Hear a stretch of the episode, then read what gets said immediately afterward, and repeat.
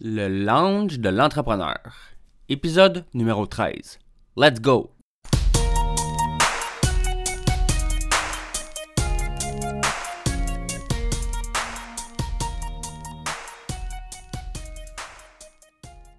Bienvenue à tous à ce 13e épisode du Lounge de l'entrepreneur.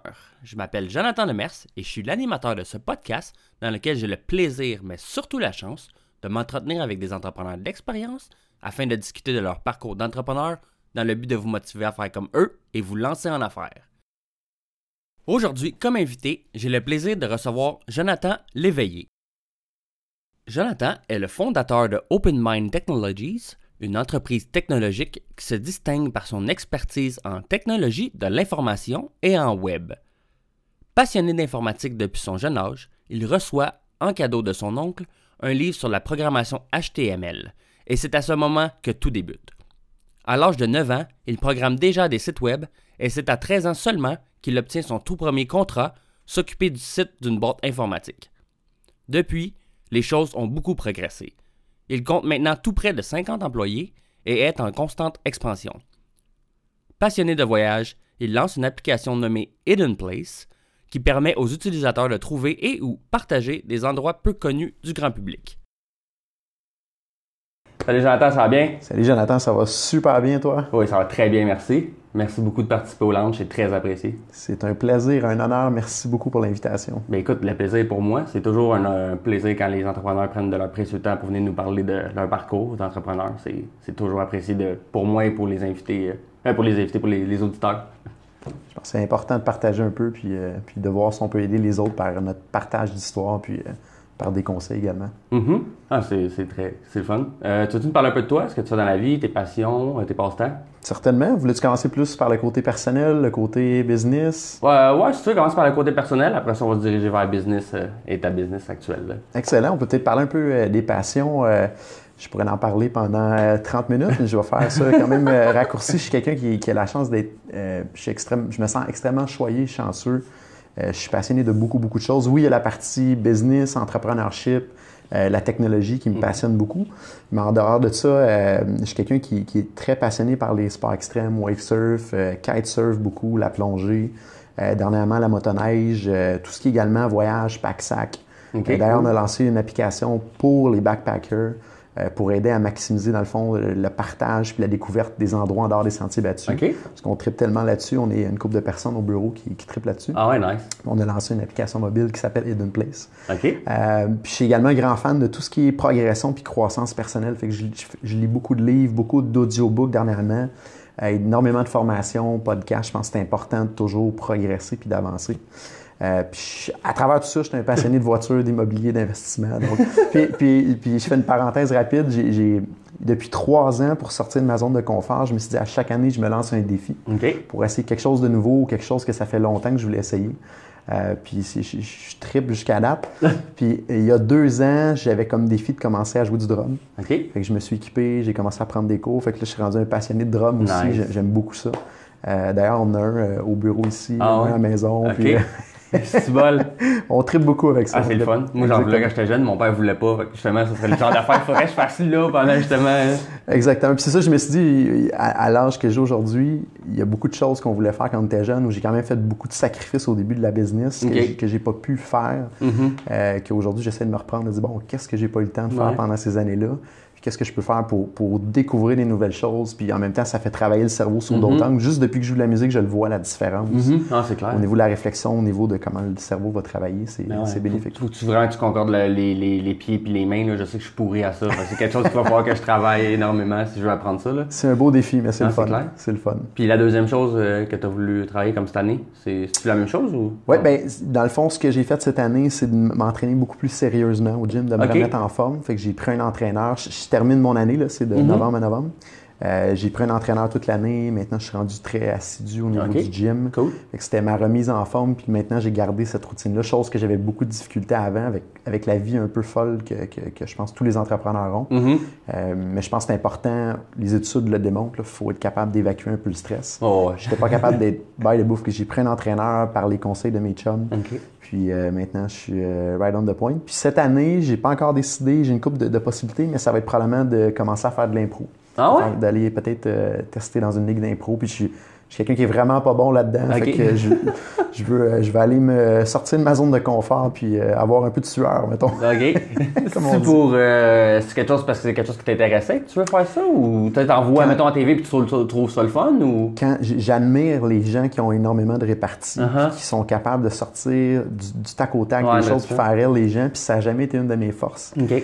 Puis quand j'ai été, euh, j'ai eu une brève incursion au cégep quand j'étais plus jeune. J'avais essayé de m'inscrire dans une ligue d'impro, puis j'ai, j'ai pas été retenu. Ah non? Puis euh, je me dis, un jour, je vais prendre ma revanche. je vais devenir bon en impro. Fait que c'est un, rêve futur. Je sais pas si je vais le faire cette année ou dans une ou deux années, mais c'est dans mm-hmm. ma, ma wishlist, ma bucket list euh, ah, à faire éventuellement. Ah, c'est le fun. c'est un peu le côté, côté plus passion personnel. Maintenant, si, si on va un peu plus du côté business, comme je disais, je suis passionné de technologie passionné d'entrepreneurship. Euh, puis peut-être faire un peu, euh, un peu l'histoire de comment que. Je, peux peut-être expliquer OpenMind, dans le fond, c'est quoi, puis donner un peu l'histoire par avant.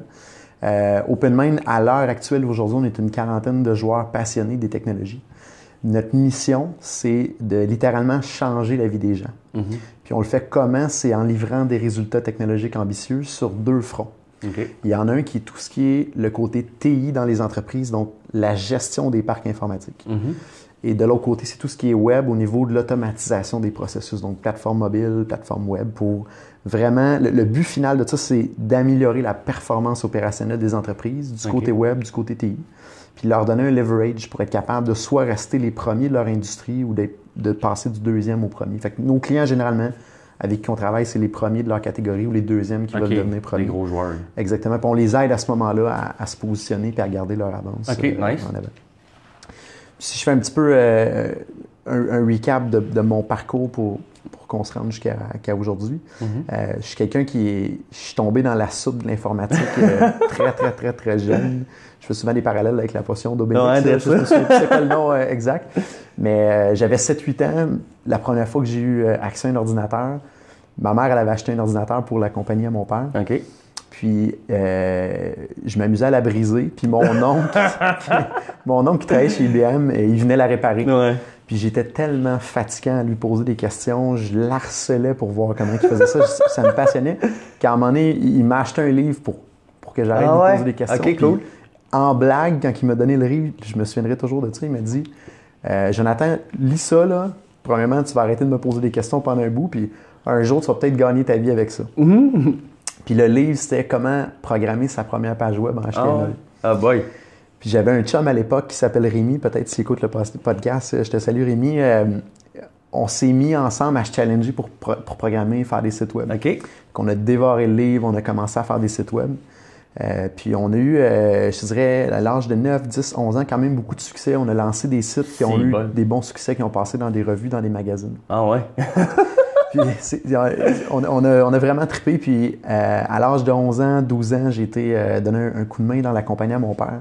Je voyais qu'il travaillait vraiment comme un malade, puis mm-hmm. qu'il y avait beaucoup de tâches administratives qui n'arrivaient pas. Puis je dis, bah, je vais aller voir, peut-être je pourrais faire une base de données, quelque chose pour automatiser les ah processus. Puis euh, ça, a donné que euh, j'ai eu la chance pendant deux, trois étés de temps d'informatiser la business au complet, de m'occuper du parc informatique, s'occuper du parc informatique de la compagnie qui était dans la même business. Ah ouais. C'était plus facile dans le temps qu'aujourd'hui parce que tu être généraliste et être bon aujourd'hui, il faut que tu aies mm-hmm. des, spécialités dans chaque, chaque créneau. Puis euh, par un parcours de circonstances, il y a vraiment un événement quand j'ai eu 13 ans qui a fait toute la différence je, reste je restais à Saint-Jérôme quand j'étais plus jeune. Puis il y a une compagnie à Saint-Jérôme qui écrivait toujours des articles dans le journal que je, tripais. À chaque fois que je prenais le journal, j'allais voir ces articles-là. Puis, la compagnie, ça existe encore, c'est CBM Informatique. Ah ouais? Puis euh, une journée, je passe dans la rue, puis je passe en avant du magasin. Je fais, ah mon Dieu, c'est là euh, CBM Informatique. Puis je fais, ah, je vais rentrer, je vais aller voir, c'est quoi la compagnie, puis qui, qui est là, puis euh, ça a l'air de quoi l'ambiance là-bas. Puis je rentre, puis je tombe sur un des propriétaires. Puis je jase avec, je dis hey, vos chroniques, c'est vraiment écœurant, je lis tout le temps ça, j'ai du fun, euh, tu sais, continue, mais, mais tu sais, vous n'avez pas de site web. Pour vrai? il n'y avait pas de site web. Dis comment ça, vous n'avez pas de site web? Ah, bon, on n'a pas le temps, on est tellement occupés. Mais je dis, ben, parfait, tu sais, moi puis un de mes chums, on pourrait en faire un, tu sais, on va vous faire un site web, on vous fait un prix, puis euh, on fera un démo. Si ça a du sens. Euh, moi, je je suis du haut de mes 13, ans. Je mesurais. Je suis pas plus grand qu'aujourd'hui, fait que j'étais pas grand du tout. mais, tu sais, des fois, à cet âge-là, tu te prends plus au sérieux que ce que tu l'es vraiment. Puis le gars, il dit pas de problème, euh, fais-nous une démo, puis si ça a du sens, on te donne le contrat. Qu'on fait le démo, il envoie ça, puis il dit let's go, euh, t'as le contrat avec ton chum, allez-y. Puis ce, qu'on s'attendait pas à ça, c'est qu'eux avaient beaucoup de contacts dans d'autres entreprises, puis ils se sont mis à nous référer à beaucoup d'autres clients, le vieux Chac à Saint-Jérôme, ah Philippe Alexandre. on a commencé à accumuler une clientèle à l'âge de 13, 14, 15, 16 ans. Puis euh, ça, ça, a déboulé sur beaucoup de contrat en travailleur autonome. À 14 ans, j'ai eu Quaison Informatique qui sont venus me chercher pour aller euh, programmer un site de rencontre. Ah ouais? Réseau Rencontre qui était un des gros compétiteurs à Réseau Contact. OK. Euh, puis euh, à 15 ans, on a lancé le site Vente du Proprio qui avait plus de traction que du Proprio. What? Ouais, ouais, ah, ça existait déjà du Proprio? Ben, quand on a lancé Annonce du Proprio puis Vente du Proprio dans le temps, euh, on avait plus de traction, puis plus de vues, puis plus de, de, edge que du proprio. Mais dans le temps, je savais tellement pas comment faire le vin business, puis euh, uh-huh. que je voyais pas le potentiel, puis je voyais pas comment faire pour aller à la prochaine étape. C'est bien fou, ça. qu'on aurait pu être les, du proprio d'aujourd'hui. Ah, c'est bien malade. Puis ça a amené à travers tout ça euh, à ce que je rentre au cégep à l'âge de 16 ans. OK. J'ai fait un an de temps, puis j'ai complètement arrêté. Ah ouais? Mon chum a continué. J'ai dit, bof, j'ai je suis quelqu'un qui aime beaucoup apprendre, mais j'ai malheureusement pas tombé dans une bonne année. Mm-hmm. Toutes les profs qui étaient. Euh, ce qui est arrivé, c'est qu'il y avait six, groupes l'année d'avant. Cette année-là, il y avait deux groupes. OK. Tous les bons profs qui étaient jeunes, malheureusement, se sont fait remercier pour cette année-là. Hey boy. Puis on n'a pas réussi à avoir un challenge pendant les cours, puis ça c'est venu beaucoup me chercher, puis j'avais l'impression un peu de perdre mon temps. Fait que j'ai pris une mm-hmm. pause. Puis euh, j'ai dit, je vais rentrer à l'université après. Euh, il y avait une clause dans ce temps-là que tu pouvais rentrer avec expérience à 19, 20, 21 ans. Fait que je me suis dit, j'ai deux ans de libre, qu'est-ce que je fais? Puis il y a une de mes chums qui me dit, Joe, euh, t'as de la misère à tenir un tournevis, puis, puis, un vice grip, viens-tu faire tes cours de mécanique automobile? Oh boy! Je dis, parfait, je sors de ma zone de confort, j'ai deux, trois ans à, attendre avant de rentrer à l'université. Oh my God! J'ai suivre mes cours de mécanique automobile. Aujourd'hui, quand les, les gens me demandent qu'est-ce que tu as comme diplôme, mécanique automobile. Tu l'as le DEP? Oui. J'ai sérieux? J'ai mon diplôme de mécanique automobile. Tu, me fais penser à moi, j'avais commencé en multimédia, j'ai lâché pour aller en mécanique. finalement, j'ai switché mécanique à carrosserie, mais j'ai fait la même affaire. Mais là, je retourne dans l'informatique parce que je me rends compte que c'est la plus belle chose. Mais c'est fou, pareil. C'est spécial. tu voulais, pareil. Hein? C'est vraiment. Puis je dirais, il y avait quand même un parallèle parce que la mécanique, au final, il y avait tellement d'électricité, d'électronique en que moi, j'ai trippé honnêtement faire ce cours-là. Cool. Euh, puis je pense qu'il y a quand même beaucoup de potentiel là-dedans, niveau électronique et électricité. J'ai fait, euh, j'ai fait les deux ans, j'ai eu mon diplôme, j'ai fini, puis j'ai appliqué après ça au HSA à Montréal. OK. Euh, et ils m'ont dit, euh, Jonathan, la clause avec expérience n'existe plus. Ah non. On ne peut pas t'accepter. Ben non. J'avais 19 ans à cet âge-là. Ils m'ont dit, faut que tu retournes deux ans au cégep, quatre ans d'université, ce qui m'amenait à 25-26 ans. Puis je savais que je partais de la business après. Je, savais que je voulais une entreprise à, à cet âge-là, 19 ans. Fait que je dis, bon, j'ai deux options. Soit je fais ce parcours-là un peu plus long, puis je sors, puis je commence à zéro à 25-26 ans. Ou je me lance euh, en affaires tout de suite, puis j'engagerai des gens qui ont l'expérience, puis qui ont, qui, ont, qui, vont, qui, ont la connaissance de l'université. Mm-hmm. Fait que j'ai pris cette guest-là. Euh, puis euh, on commençait à engager une personne, deux personnes. C'était des stagiaires au début, honnêtement, les trois, quatre, cinq premières années d'entrepreneurship. comment je pourrais dire ça? C'était pas nécessairement du gros n'importe quoi, mais mm-hmm je faisais en plus un mode survie d'essayer de comprendre comment ça marchait, puis de, de, trouver les bons leviers, puis de passer le bon temps aux bons endroits. Puis ça a pris plusieurs années avant, avant que j'ai réussi à décoller beaucoup. Ça a été d'ailleurs le coaching qui m'a beaucoup aidé en 2011. OK. Puis j'ai eu, eu la chance, effectivement, à partir de 2011, en montant, d'avoir beaucoup de coachs qui m'ont suivi, qui m'ont permis à amener la business à un autre niveau. Mm-hmm. Puis je suis tombé sur vraiment du bon monde dans l'entreprise qui, ont, qui ont l'entreprise à cœur, puis qui veulent qui veulent accomplir la mission puis les, grands objectifs qu'on a devant nous en termes de croissance, puis qui ont embarqué dans l'aventure qui fait qu'aujourd'hui, on est plus d'une quarantaine de joueurs. On devrait terminer l'année avec une cinquantaine de joueurs, puis on a des, des gros objectifs de croissance pour les cinq mm-hmm. prochaines années. On veut faire, on a fait dans le fond, on termine là, notre, euh, notre, plan de cinq ans, où est-ce qu'on était 10 joueurs pour ce pour, Notre but c'était de monter à 50 joueurs. Fait qu'on mm-hmm. est, on est presque atteint ce but-là on va faire un autre fois 5 après de passer de 50 à, 250 joueurs en avant nous autres. C'est ça, ça fait à peu près 5 ans que vous avez fait, euh, vous êtes parti à ton 10 puis à... Exactement, exactement. Ça fait, on, est, on est en train de finir la quatrième, ben, on, est dans la finalité de tout ça. Il nous reste à peu près 4-5 euh, mois environ pour finir notre, plan de 5 ans. Mm-hmm. D'après moi, on devrait pas mal être on target avec les postes ouverts présentement, la traction qu'on a au marché, la croissance qu'on a.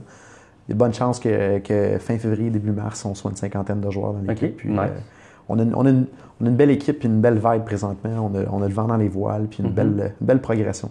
Non, c'est ça. Je sais que là, c'est deux ans d'affilée en plus dans le top 500 des entreprises. Euh, je me souviens pas, c'est quoi le, le, le, le, développement ou? Exactement. On a, on a la chance depuis euh, l'année passée, on s'est classé pour la première année dans le. Euh, l'année passée, ça s'appelait le Profi 500.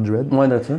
ça fait 29 ou 30 ans maintenant qu'ils font ce classement. Ils l'ont renommé pour la, le growth, la croissance 500 cette année, qui est, qui est, un terme plus, plus juste, je pense, parce que c'est vraiment. ça désigne les 500 entreprises au Canada qui ont la plus forte croissance. si on regarde au niveau des PME, il y a 1,6 million de PME à peu près. C'est pas tout le monde qui applique au, à ce ranking -là. Mais là, ça fait deux ans qu'on réussit à se classer là-dedans. Puis cette année, on a réussi à se positionner 13e entreprise technologique au Canada. Bon. Euh, en plus forte croissance. Quand on prend le, le, Growth 500, le croissance 500, on, on, prend juste les entreprises technologiques, on est 13e euh, au Canada. Puis on est super fiers de ça. Je pense que c'est un bon reward pour l'équipe. C'est clair. C'est un bon reward pour tout le monde ici. Euh, tout le monde est pas mal fier de ça. Puis ça nous donne du gaz pour, pour, la suite des choses. Mm -hmm. Ok, c'est excellent ça. Puis est-ce que ça s'appelle Open Mind Technologies depuis le début? Oui, depuis le début. T'avais quel âge que tu 19 ans. 19 ans. Quand même. 19 ans. Oui. Puis je me fais souvent poser la question de pourquoi le nom Open Mind. Ouais. Un, euh, puis il y en a qui n'aimeront pas écouter ce que je vais dire là, mais on savait depuis le début qu'on voulait pas rester juste au Québec. Puis mm-hmm. c'est plate à dire, mais une compagnie qui a un nom français a peu de chance ou, s'enlève beaucoup de chance en dehors du Québec. Puis si on veut créer des emplois au Québec, si on veut créer de la richesse parmi la richesse au Québec, ça passe définitivement un jour ou l'autre d'aller chercher des clients à l'international puis de ramener cette richesse-là au Québec. Mm-hmm. Puis depuis le début, j'ai toujours eu cette vision-là, puis je voulais pas amputer l'entreprise de cette possibilité-là éventuelle ou d'avoir à faire un rebranding en cours de route c'est long bâtir une marque, c'est long bâtir un bon branding. Mm-hmm. fait, un, le nom depuis le début, c'était anglais, c'était sûr et certain on a eu du fun à réussir à le faire euh, enregistrer, incorporer. c'est ça, je me demandais. Justement, il n'y a pas l'histoire de la loi 101. Oui, ben, le vrai nom de l'entreprise, c'est les solutions Open Mind Technologies. Puis il y a moyen d'enregistrer des sous-noms en dessous. Donc, ah. le vrai nom, c'est les solutions Open Mind Technologies. Juste parce qu'il y a les solutions avant, ça marche? Oui, exactement. Open Mind, exactement. Il, était plus permissif dans le temps. Aujourd'hui, il y a certains qui essaient de le faire. C'est moins, moins, moins ah simple, moins permissif. Ils ont resserré un peu ça. Hmm. Euh, puis le, le, nom Open Mind, c'est vraiment que je pense, dans le domaine où ce qu'on est, il y a un paquet de problèmes. Mm-hmm. Mais si on a toujours l'esprit ouvert, il y a toujours une solution. Ah, il, existe toujours une solution. Puis de, là vient un peu l'idée d'Open Mind Technology. Si on a toujours l'esprit ouvert avec la technologie, avec ça, on est capable d'arriver toujours à une solution puis donner un leverage aux, entreprises. Mm-hmm. Fait que toi, dans le fond, t'as pas eu, pas eu de diplôme. Le seul diplôme que j'ai, c'est mécanique ah, automobile. c'est ça? Exactement. Clair. Non, mais si tu t'entoures bien, dans le fond, c'est bon. ça a été long avant que, avant que je le dise, je dirais de, de, 20 à 30 ans, quand les gens me posaient la question, puis qu'on était euh, une organisation un peu plus petite. Quand les gens me disaient c'était quoi ton parcours académique, je disais, ah, j'ai, j'ai, euh, j'ai fait mon propre bac. c'est mon bac de la vie où ce que j'ai appris par des livres. j'avais des bons trucs pour euh, détourner la question. Même mm-hmm. souvent, le monde me demandait mon âge. Je le disais jamais, genre j'ai une trentaine d'années. Mm-hmm. Euh, parce que ça, me donnait un, effet, ça donnait un effet négatif de, de, dire ça. Aujourd'hui, je m'en cache un peu moins. Je pense que ça peut motiver des gens aussi que c'est pas juste le parcours académique qui fait, euh, qui fait la, la possibilité ou la capacité de réussite. Je pense que c'est beaucoup son propre trajet d'apprentissage. Par qui qu'on va s'entourer, avec qui qu'on va parler, avec qui qu'on va, qu'on, va laisser abreuver de, vision, de connaissances de plus qui fait la différence. Mm-hmm. Ah, c'est clair. Ah, c'est le fun. Puis là, euh, là, justement, vous avez une belle progression et tout, mais euh, c'est sûr que ça n'a pas toujours été super bien. tu penses que ce serait quoi la, pire épreuve depuis que tu as lancé Open Mind, euh, la pire épreuve que tu as eu à surmonter? J'ai, eu deux deux épreuves, je dirais, qui ont, qui ont, qui ont, qui ont laissé des, des, bonnes cicatrices. OK. Des bonnes cicatrices. Euh, la première épreuve, ça a été en 2011. Novembre 2011. Ça a été mon baptême de, de commencer avec des coachs. Mm-hmm. Puis j'ai une expression que je dis beaucoup en affaires. Euh, quand ça va bien, j'ai toujours, j'ai pendant eu longtemps une peur de dire bon, là ça va trop bien, c'est sûr je vais avoir un coup de pelle en pleine face qui va arriver. fait que c'est l'expression du fameux coup de pelle. Tu sais. Je vais faire une théorie là-dessus un petit peu plus loin, mais en 2011 j'ai eu un sacré coup de pelle en plein visage ah euh, au mois de novembre. C'était une époque où ce que j'avais pas compris l'importance de connaître ces chiffres puis de maîtriser la partie comptabilité puis de, de diriger l'entreprise par des métriques puis par des chiffres. J'étais zéro, un état financier, je pensais que j'étais capable de le lire un peu, mais c'était pas du tout le cas, des bilans non plus. Et euh, j'ai eu une coach qui est rentrée dans l'entreprise qui m'a dit Jonathan, on a un sacré problème, ça fonctionne pas dans ton bilan, il y a quelque chose qui coordonne pas. Puis quand on s'est mis à creuser, on s'est rendu compte que ça faisait neuf mois que, l'année était débutée. Puis on perdait après neuf mois 30 000 OK. À, une étape où ce que je me donnais pratiquement pas de salaire en mm-hmm. plus, ce qui était comme vraiment pas logique, vraiment, vraiment pas logique. Et j'ai sérieusement eu peur qu'on soit obligé de fermer l'entreprise une couple de mois par après. OK. Puis ça a été mon, mon premier, euh, mon premier euh, gros coup de pelle en plein visage. Excuse-moi l'expression, qui disait OK, là, tu as des devoirs à faire, puis il faut que tu aies été éduqué sur quelque chose. Puis cette coach-là, que son nom, c'est, Martine Parking. D'ailleurs, j'y dois beaucoup aujourd'hui. Puis Martine, si t'écoutes, merci. Euh, c'est grâce à toi qu'on est rendu là. elle m'a dit Écoute, Jonathan, s'il y a une chose que tu peux pas négliger dans l'entreprise, c'est de connaître tes chiffres, de les maîtriser, puis d'être capable de challenger les gens qui préparent les chiffres puis pour s'assurer que ça tient, puis que ça a du sens. Puis, puis ça a été mon école. Elle m'a beaucoup, beaucoup appris là-dessus, puis elle, m'a aligné vers beaucoup de cours pour maîtriser les chiffres. Puis j'aurais quelque chose à, transmettre aujourd'hui, c'est euh, si vous vous lancez en affaires, négligez pas cette partie-là. C'est la partie qui est plate, c'est la partie qui est souvent pas instinctive, qu'on n'a pas envie d'aller voir puis de connaître. Mais euh, c'est tellement important. C'est tellement important d'être bien entouré là-dedans, mais surtout d'être capable de, manager puis de, de, challenger les gens qui, prennent qui, vont, qui vont faire cette partie-là pour comprendre ce qu'ils font puis d'être mm-hmm. sûr qu'ils le font bien. Chose que je faisais pas là. Avec 2011, on a fait, on a fait disparaître la map. Ça, ça a été. Euh, on a réussi finalement dans trois mois à ramener l'entreprise euh, break-even. Break-even, Fait qu'on a fini l'année break-even. Puis à partir de ça, toutes les autres années, on n'a jamais, jamais, jamais euh, cessé d'optimiser le profit de l'entreprise. On n'a jamais sorti une année négative. OK, cool. Puis euh, on, on, se benchmark quand même beaucoup à travers l'industrie, puis je pense qu'on s'en sort très bien aujourd'hui dans la position qu'on est aujourd'hui. Fait que ça, c'était apprentissage 2011, un bon coup de pelle en, plein visage, on a fait disparaître. Euh, connaître ces chiffres, c'est super important, puis d'être capable de les challenger, puis de les manager. 2015, euh, une autre petite histoire. Euh, j'étais au mois d'août, en vacances, avec euh, un, de mes bons chums. On est au Costa Rica, puis il me dit Ah, Jonathan, comment ça va aller, mais que tu reviennes Je dis Ah, moi, ça va super bien aller. C'est la première fois que je sais, mais que je revienne, il n'y aura pas de problème. On a du monde qui s'occupe de tout. Puis je pense que je vais revenir, tout va être correct. Puis il me dit Ah, moi, ça va être le bordel, mais que je revienne. Je sais même pas comment tu fais pour que ça soit correct. C'est un entrepreneur, lui aussi. C'est un entrepreneur, oui, exactement. Ça fait, tu fais bien de le préciser. C'est un entrepreneur aussi. Puis on revient et ça l'explose de partout. Et j'ai dit, mon Dieu, j'ai trop parlé. À cette époque-là, j'ai deux personnes clés, une dans chacun de nos, nos corps de service, du côté web, du côté TI, qui s'occupent euh, pratiquement de tout dans les corps. Et quand je reviens dans les jours qui suivent, j'ai ma personne quasiment la plus importante de ces deux cours-là vient me voir, me dit Jonathan, euh, il est arrivé des, des choses dans sa vie, côté personnel, qui dit je veux recentrer plus vers la famille, je veux moins de responsabilités.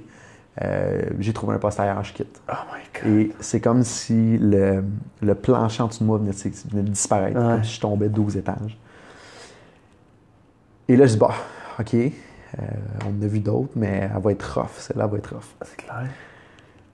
Deux semaines plus tard, j'ai mon gars le plus important de l'autre côté qui me dit, Jonathan, il voyageait beaucoup pour venir ici, puis il y a des trucs personnels également dans sa vie. Il dit, euh, moi, je, je, peux plus. Euh, je m'en vais également aussi. Les deux? Les deux. Et là, je me dis, parfait, je vais me retourner, euh, je vais m'appuyer. On avait une firme externe au niveau des ressources humaines qui nous aidait pour trouver des gens. Parce qu'on n'avait pas personne à l'interne dans ce temps-là pour les RH. Fait je God, une chance que j'ai cette personne-là à l'externe pour m'aider à, retrouver des gens pour bâtir l'équipe. Parce que là, j'étais en mode, une personne de perdu, j'étais en mode survie. Deux, c'est l'apocalypse. Ah, c'est clair. J'appelle cette personne-là, il me dit, Jonathan, je ferme mon entreprise, je peux pas t'aider. Hmm. et, je me suis, et je me suis ramassé, honnêtement, dans les pires neuf mois de ma vie d'entrepreneur, à tenter de survivre. puis de juste me sortir la tête hors de l'eau. Mhm. Euh, et, je suis quelqu'un qui aime pas ça faire les choses euh, juste à moitié ou à 50% Puis je me suis retrouvé pendant neuf mois à faire juste le minimum partout pour juste essayer d'éteindre les feux puis d'essayer de se sortir de cette, crise-là. C'est quelque chose qui. Je, travaillais des heures de fou, là, du 15-18 heures par jour. Oh my God. En sachant que tout le monde n'était pas content non plus. Parce que, en plus. Et, et ça a été une, je ne sais pas honnêtement, après recul, comment j'ai réussi à passer à travers sans finir. Euh, j'aime pas l'expression, mais dans un garde-robe. ouais. à, à dire non, ça n'a pas de sens, qu'il faut que je tire la plug, mais je pense que chaque épreuve dans la vie nous rend plus fort. Et, je, me, je, me, je, me, souviens, je me suis dit, je vais, je, je vais, je veux, je veux plus ou pas revivre ça une deuxième fois dans ma vie d'entrepreneur. Puis je me, ça m'a tellement motivé à dire, je vais scaler cette business-là à un autre niveau pour être moins dépendant d'une ou deux personnes. Puis à partir de là, ça a été pratiquement un des buts premiers de dire je vais scaler puis je vais bâtir la business pour pas être autant dépendant d'une ou deux personnes. On est mhm. toujours dépendant d'une ou deux personnes. Mais je me dis, si on est capable de faire x2, x3 encore de l'organisation, euh, je risque pas de me retrouver dans un cauchemar comme ça, puis de faire vivre ça à l'équipe, puis faire vivre ça aux clients mhm. aussi, parce que c'est pas le fun pour personne. 2015, euh, ça a été. Euh, puis je pense que chaque entrepreneur a, eu euh, des bons coups de pelle en plein mhm. visage comme ça, mais ça a été un des pires que j'ai eu niveau stress, niveau. J'étais littéralement en mode survie ah, pendant neuf mois de temps. Mais j'ai appris beaucoup de ça. On a trouvé du vraiment bon monde. On a, on a je dirais, probablement la moitié de l'équipe qui est. Honnêtement, quand ça s'est arrivé, en 18 mois, on a doublé la business. je sais même pas comment on a fait. Il y a du monde qui ont rentré, euh, à qui on a fait euh, rapidement confiance, qui mhm. ont montré qu'ils étaient dignes de confiance, euh, qui ont pris des responsabilités qui n'auraient pas nécessairement dû assumer au départ comme ça, parce que quand tu rentres dans une entreprise, on ne te donne pas plein droit de tout faire. Puis ces gens-là mhm. ont pris un lead remarquable euh, on a des perles, honnêtement, dans l'entreprise qui sont encore là aujourd'hui, qui nous ont aidé à scaler et à avancer. OK. Ah, c'est nice. ça a été ça un peu mon, deuxième coup de pelle. Puis, euh, puis je parlais d'une théorie là-dessus. j'ai longtemps eu la crainte de dire là, ça va bien, là, je t'avais d'avoir un coup de pelle en plein visage. Ouais. Puis j'ai. En jasant avec d'autres entrepreneurs, de cette crainte-là, parce qu'à un moment donné, je n'étais très angoissé, je disais là, ça va bien, mm-hmm. ça va encore, il va encore avoir quelque chose. Puis il y a quelqu'un qui me dit Jonathan, il dit pour se rendre où tu veux te rendre, ça va te prendre 72 coups de pelle en plein visage. Oh my God. Fait qu'apprécie-les quand ils arrivent, parce qu'ils vont arriver, mais dis-toi qu'à chaque fois, tu vas progresser. Mm-hmm. Puis ce conseil-là m'a tellement aidé qu'aujourd'hui, quand il y a un coup de pelle qui arrive, je dis OK, c'est un plus, je vais me rendre au 72e un jour ou l'autre. We're gonna figure it out. Puis aujourd'hui, c'est plus facile, c'est plus simple à le dire. Avec l'équipe qu'on a, on est capable de s'entraider. Euh, puis, on en a vécu une situation extrêmement critique au mois de août, septembre qui vient de passer. On a un de nos joueurs très importants dans l'entreprise euh, qui a eu un accident qui, euh, était quand même, somme toute, va être correct à, moyen et à long terme. À court terme, il y a eu deux bras brisés puis une commotion cérébrale. Hey boy! quelques semaines de convalescence. Puis ça, ça, crée tout le temps des commotions dans les organisations par rapport à ça, sans faire de mauvais jeu de mots. Là. Mais euh, juste cet, événement-là, je pense, a permis de voir également qui, était capable de stepper up, qui était capable de prendre des responsabilités et d'évoluer. Fait qu'on a identifié certains joueurs qui ont du potentiel d'évoluer puis de l'aider certains trucs en avant de nous autres. Fait que je pense que chaque coup de pelle nous permet de voir comment on peut amener ça à un autre niveau puis, euh, puis d'évoluer. Ah, c'est clair, hein? Fait que voilà, c'est un peu mes, mes, mes deux, euh, mes deux pires coups de pelle. ah, mais tu vois, c'est justement pour ça que, que je demande cette question-là, parce que je sais qu'on apprend pratiquement plus de nos, pas de nos mauvais coups, c'est pas nécessairement de ta faute, là, mais on apprend de, de, de, nos erreurs ou de ce qui se passe mal. Plus que, tu sais, quand ça va bien, souvent tu penses que tu as tout bien fait. Là. Après ça, tu te rends compte, non, pas pour tout, j'ai été chanceux, ça a juste tout c'était bien aligné, mais finalement, j'ai aucune idée de ce que je fais. Là. Genre, ça fonctionne bien, mais je sais pas pourquoi. Là. Exactement. Fait que c'est quand il y a de quoi qui arrive de négatif, là, ça te remet en question, puis c'est là que tu, tu, tu, peux progresser en disant, ben ça, je ferai pas ça. Effectivement. Puis ce que, ce que je me rends compte, il y a un grand entrepreneur euh, du Québec qui me dit Jonathan, tu vois, euh, lui, il me disait Je suis arrivé un jour dans, dans, dans, mon entreprise, puis le matin, c'était un énorme high parce qu'on venait de faire une super belle vente. L'après-midi, il y a quelqu'un qui venait de faire une gaffe dans l'entreprise. On a perdu des centaines de milliers de dollars. Puis c'était le même jour, un jour après l'autre. Puis tu finis par te rendre compte, c'est un peu c'est un peu ça, la vie d'entrepreneur à un moment donné, prend une certaine croissance. C'est du roller coaster, puis il mhm. faut juste que tu t'assures que la moyenne est plus haute que, les bas. Ouais. Euh, puis, puis ça va aller, ça va avancer, puis on va y aller en équipe. Il faut mhm. apprendre de ça carrément, comme tu dis. Je pense que le learning vient beaucoup de là. là. Ouais, ça. Ah, ça, c'est fou. C'est une autre euh, mentalité que le monde pense que justement, plus, plus ça va bien, à un moment donné, ça va, ça va bien aller, puis quand la compagnie va bien, il y aura quasiment plus de problèmes. Mais j'en ai reparlé dernièrement, puis tu sais, genre, euh, j'aime vraiment cette quote-là, là, Every level, there's a new devil. C'est genre, chaque fois que tu grandis, il y, a, y, a, y a de quoi d'autre qui va t'arriver, tu sais. J'adore, je vais te la voler, je ben, pense. Pas euh, moi, je l'ai volé à Brendan Carter, je pense. c'est un entraîneur, tu sais, tu parles, de l'entraînement, C'est un gars qui fait du, de l'entraînement du bodybuilding sur, sur YouTube. Puis il est, il est, passé à Entrepreneur on Fire. Puis lui, il a dit, puis John Lee Dumas, il a dit, je t'applique, je vais te coter deux fois. Genre, je te redonne, je te dis que toi, je l'ai pris, mais après ça, je t'avoue la vie. c'est mais si tu veux, tu peux voler. Mais... Fait que je vais te coter deux fois. ça vient pas de moi. Mais là, j'ai vraiment adoré ça pour vrai. Là. C'est parce que moi, avec, tu, sais, tu te dis, à un ça va bien, on est rendu à un chiffre d'affaires d'un million. Pourquoi, pourquoi il y a, au pays, il y a un gars qui s'en va, ça serait en place tout de suite, mais, tu sais.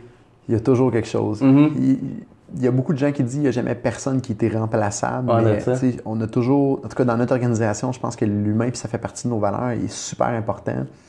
Fait que ça fait toujours mal quand quelqu'un quitte. C'est toujours triste. On perd toujours un membre de la famille.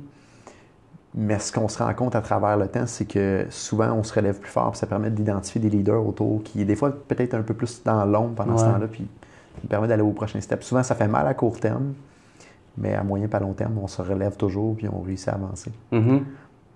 Ah, on n'espère pas d'en perdre. Non, non, non. Ben jamais. Ben jamais. non, non, c'est sûr. Surtout quand on lutte, je dirais, on a, je me compte extrêmement chanceux. On a vraiment une belle équipe, des joueurs extrêmement motivés.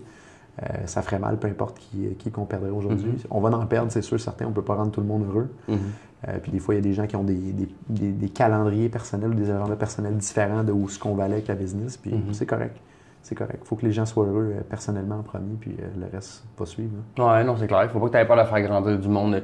Tu sais, euh, je voyais ça aussi souvent que le monde, tu sais, ont peur de trainer du monde parce qu'ils disent après ça, ils vont s'en aller. Là.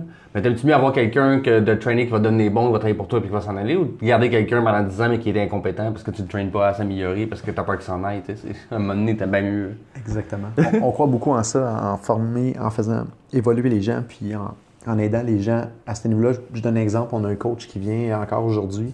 On avait une session de deux heures pour une bonne partie des key leaders de l'entreprise, pour les aider à évoluer sur certains sujets au niveau du leadership, au niveau des processus, au niveau du thinking avec les clients. Euh, puis on paye beaucoup, beaucoup de formation au staff. Euh, on, croit beaucoup en ça, puis on a même mis à l'intérieur de l'entreprise un système qu'on appelle l'Open Mind University. Qui est des formations que les joueurs vont se donner entre eux. Ah ouais. Fait qu'on a beaucoup de gens, souvent des seniors, qui vont dire bah, ben, je connais telle technologie, je vais prendre un dîner pour former les gens. Ou s'il y a des juniors qui disent je suis pas très bon dans tel créneau, bah, ben, il y a un senior ou un intermédiaire qui va dire OK, moi je peux venir aider puis venir former. Fait que euh, je dirais quasiment à chaque semaine ou maximum aux deux semaines, il y a une formation. Les gens peuvent venir de manière euh, volontaire. c'est bien cool ça. ça, ça, ça amène beaucoup l'esprit d'équipe. On voit également qui a de la facilité à, enseigner aux gens puis à mm-hmm. transmettre la connaissance, puis ça nous permet de, les aider à, évoluer dans l'équipe puis à s'épanouir là-dedans parce que souvent ils aiment ça, mm-hmm. transmettre leur connaissance. Fait qu'on essaie de les mettre dans ces rôles-là puis de les, faire pousser. je me rends compte que le monde aime beaucoup transmettre la, connaissance. Moi, c'est quelque chose que je voudrais faire, justement, en avoir plus. Je voudrais. Tu sais, quand j'étais jeune, je disais, ah, ce serait le fun d'être professeur. Là, je me rends compte que je voudrais jamais être professeur à l'école. Les, le monde, c'est des monstres, les jeunes. Là. Mais euh, sinon, je trouve ça vraiment intéressant comme, comme projet. Moi, c'est quelque chose que je ferais tout le temps dans les, formations. pour en apprendre plus. Je suis tellement curieux dans la vie.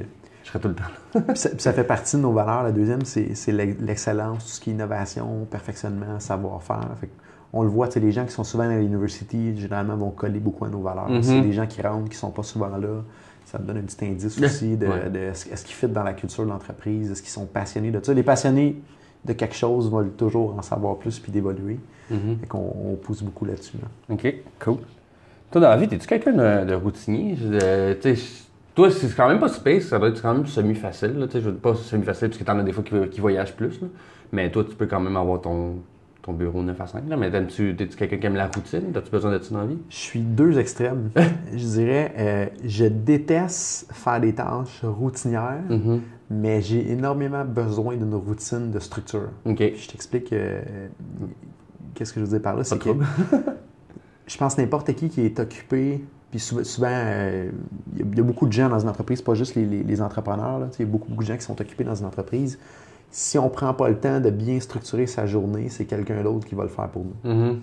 Fait que si on planifie pas bien sa journée, puis on n'est pas tout le temps over and above ses tâches puis ses responsabilités, on ne sera jamais capable d'avancer puis focuser sur les priorités puis d'être efficace puis d'être efficient aussi au bout de la ligne. Fait que je dirais, j'ai une énorme routine à dire euh, comment je vais organiser ma journée puis comment le début de journée va se passer. Euh, fait que je dirais de 5 h le matin jusqu'à 8 h, 8 h 30, c'est pas mal tout le temps la même chose que je fais. Puis on pourra peut-être en discuter tantôt si ben c'est quelque chose qui t'intéresse. Mm-hmm. définitivement. Puis, euh, mais le reste, dans la journée, j'ai beaucoup de difficultés à faire des tâches dans lesquelles je n'apprends plus. Puis mm-hmm. c'est devenu de la routine. Fait que des tâches administratives, c'est pas des tâches que, que j'ai encore quelque chose à apprendre j'ai vraiment la difficulté. Mhm. Euh, ça m'éteint, ça m'éteint, puis ça me, ça me, draine beaucoup, beaucoup de jus. Fait que je suis deux extrêmes. Sur des tâches, si ça devient une routine de faire cette tâche-là, j'essaie de pas aller là parce que c'est pas ma force, puis c'est pas là que j'ai une belle plus-value. Et il faut que j'aille dans quelque chose que j'apprends, puis j'évolue, puis qu'il y a un challenge, puis qu'il y a un défi. Mais dans ma, mon éthique d'organisation de, travail puis de journée, pour moi, c'est extrêmement important d'être structuré là-dessus. Puis je suis peut-être même trop des fois. J'essaie d'enseigner ma méthode souvent aux gens dans l'entreprise. Puis ce que je réalise, que c'est, ça fait 13 ans que l'entreprise euh, est lancée, puis ça fait 13 ans que j'améliore ce système-là. Puis, mm-hmm. tu sais, on monte une marche à la fois. Puis, à un moment donné, des fois, le monde dit Waouh, c'est ben trop strict comme système, ou c'est trop discipliné, ou c'est trop structuré. Mais c'est parce que j'ai rajouté une petite marche à chaque fois. Mm-hmm. Fait que le voir de zéro, ça a l'air. Ah, j'ai, l'impression que j'étais un freak quand, quand, quand le monde me regarde dessus. Mais sans ça, je pense que je serais beaucoup moins efficace, j'aurais beaucoup plus de stress. Ah, c'est sûr. Puis j'aurais moins de moins d'impact sur l'organisation puis sur où est-ce qu'on veut s'en aller. Mm-hmm. Non, la structure, c'est hyper important. Exactement. Puis ça ressemble à quoi justement si tu veux en parler de ton, ton, matin? Chaque matin, euh, je me lève à 5h20. OK, c'est bon. Euh, T'es bon. c'est pile.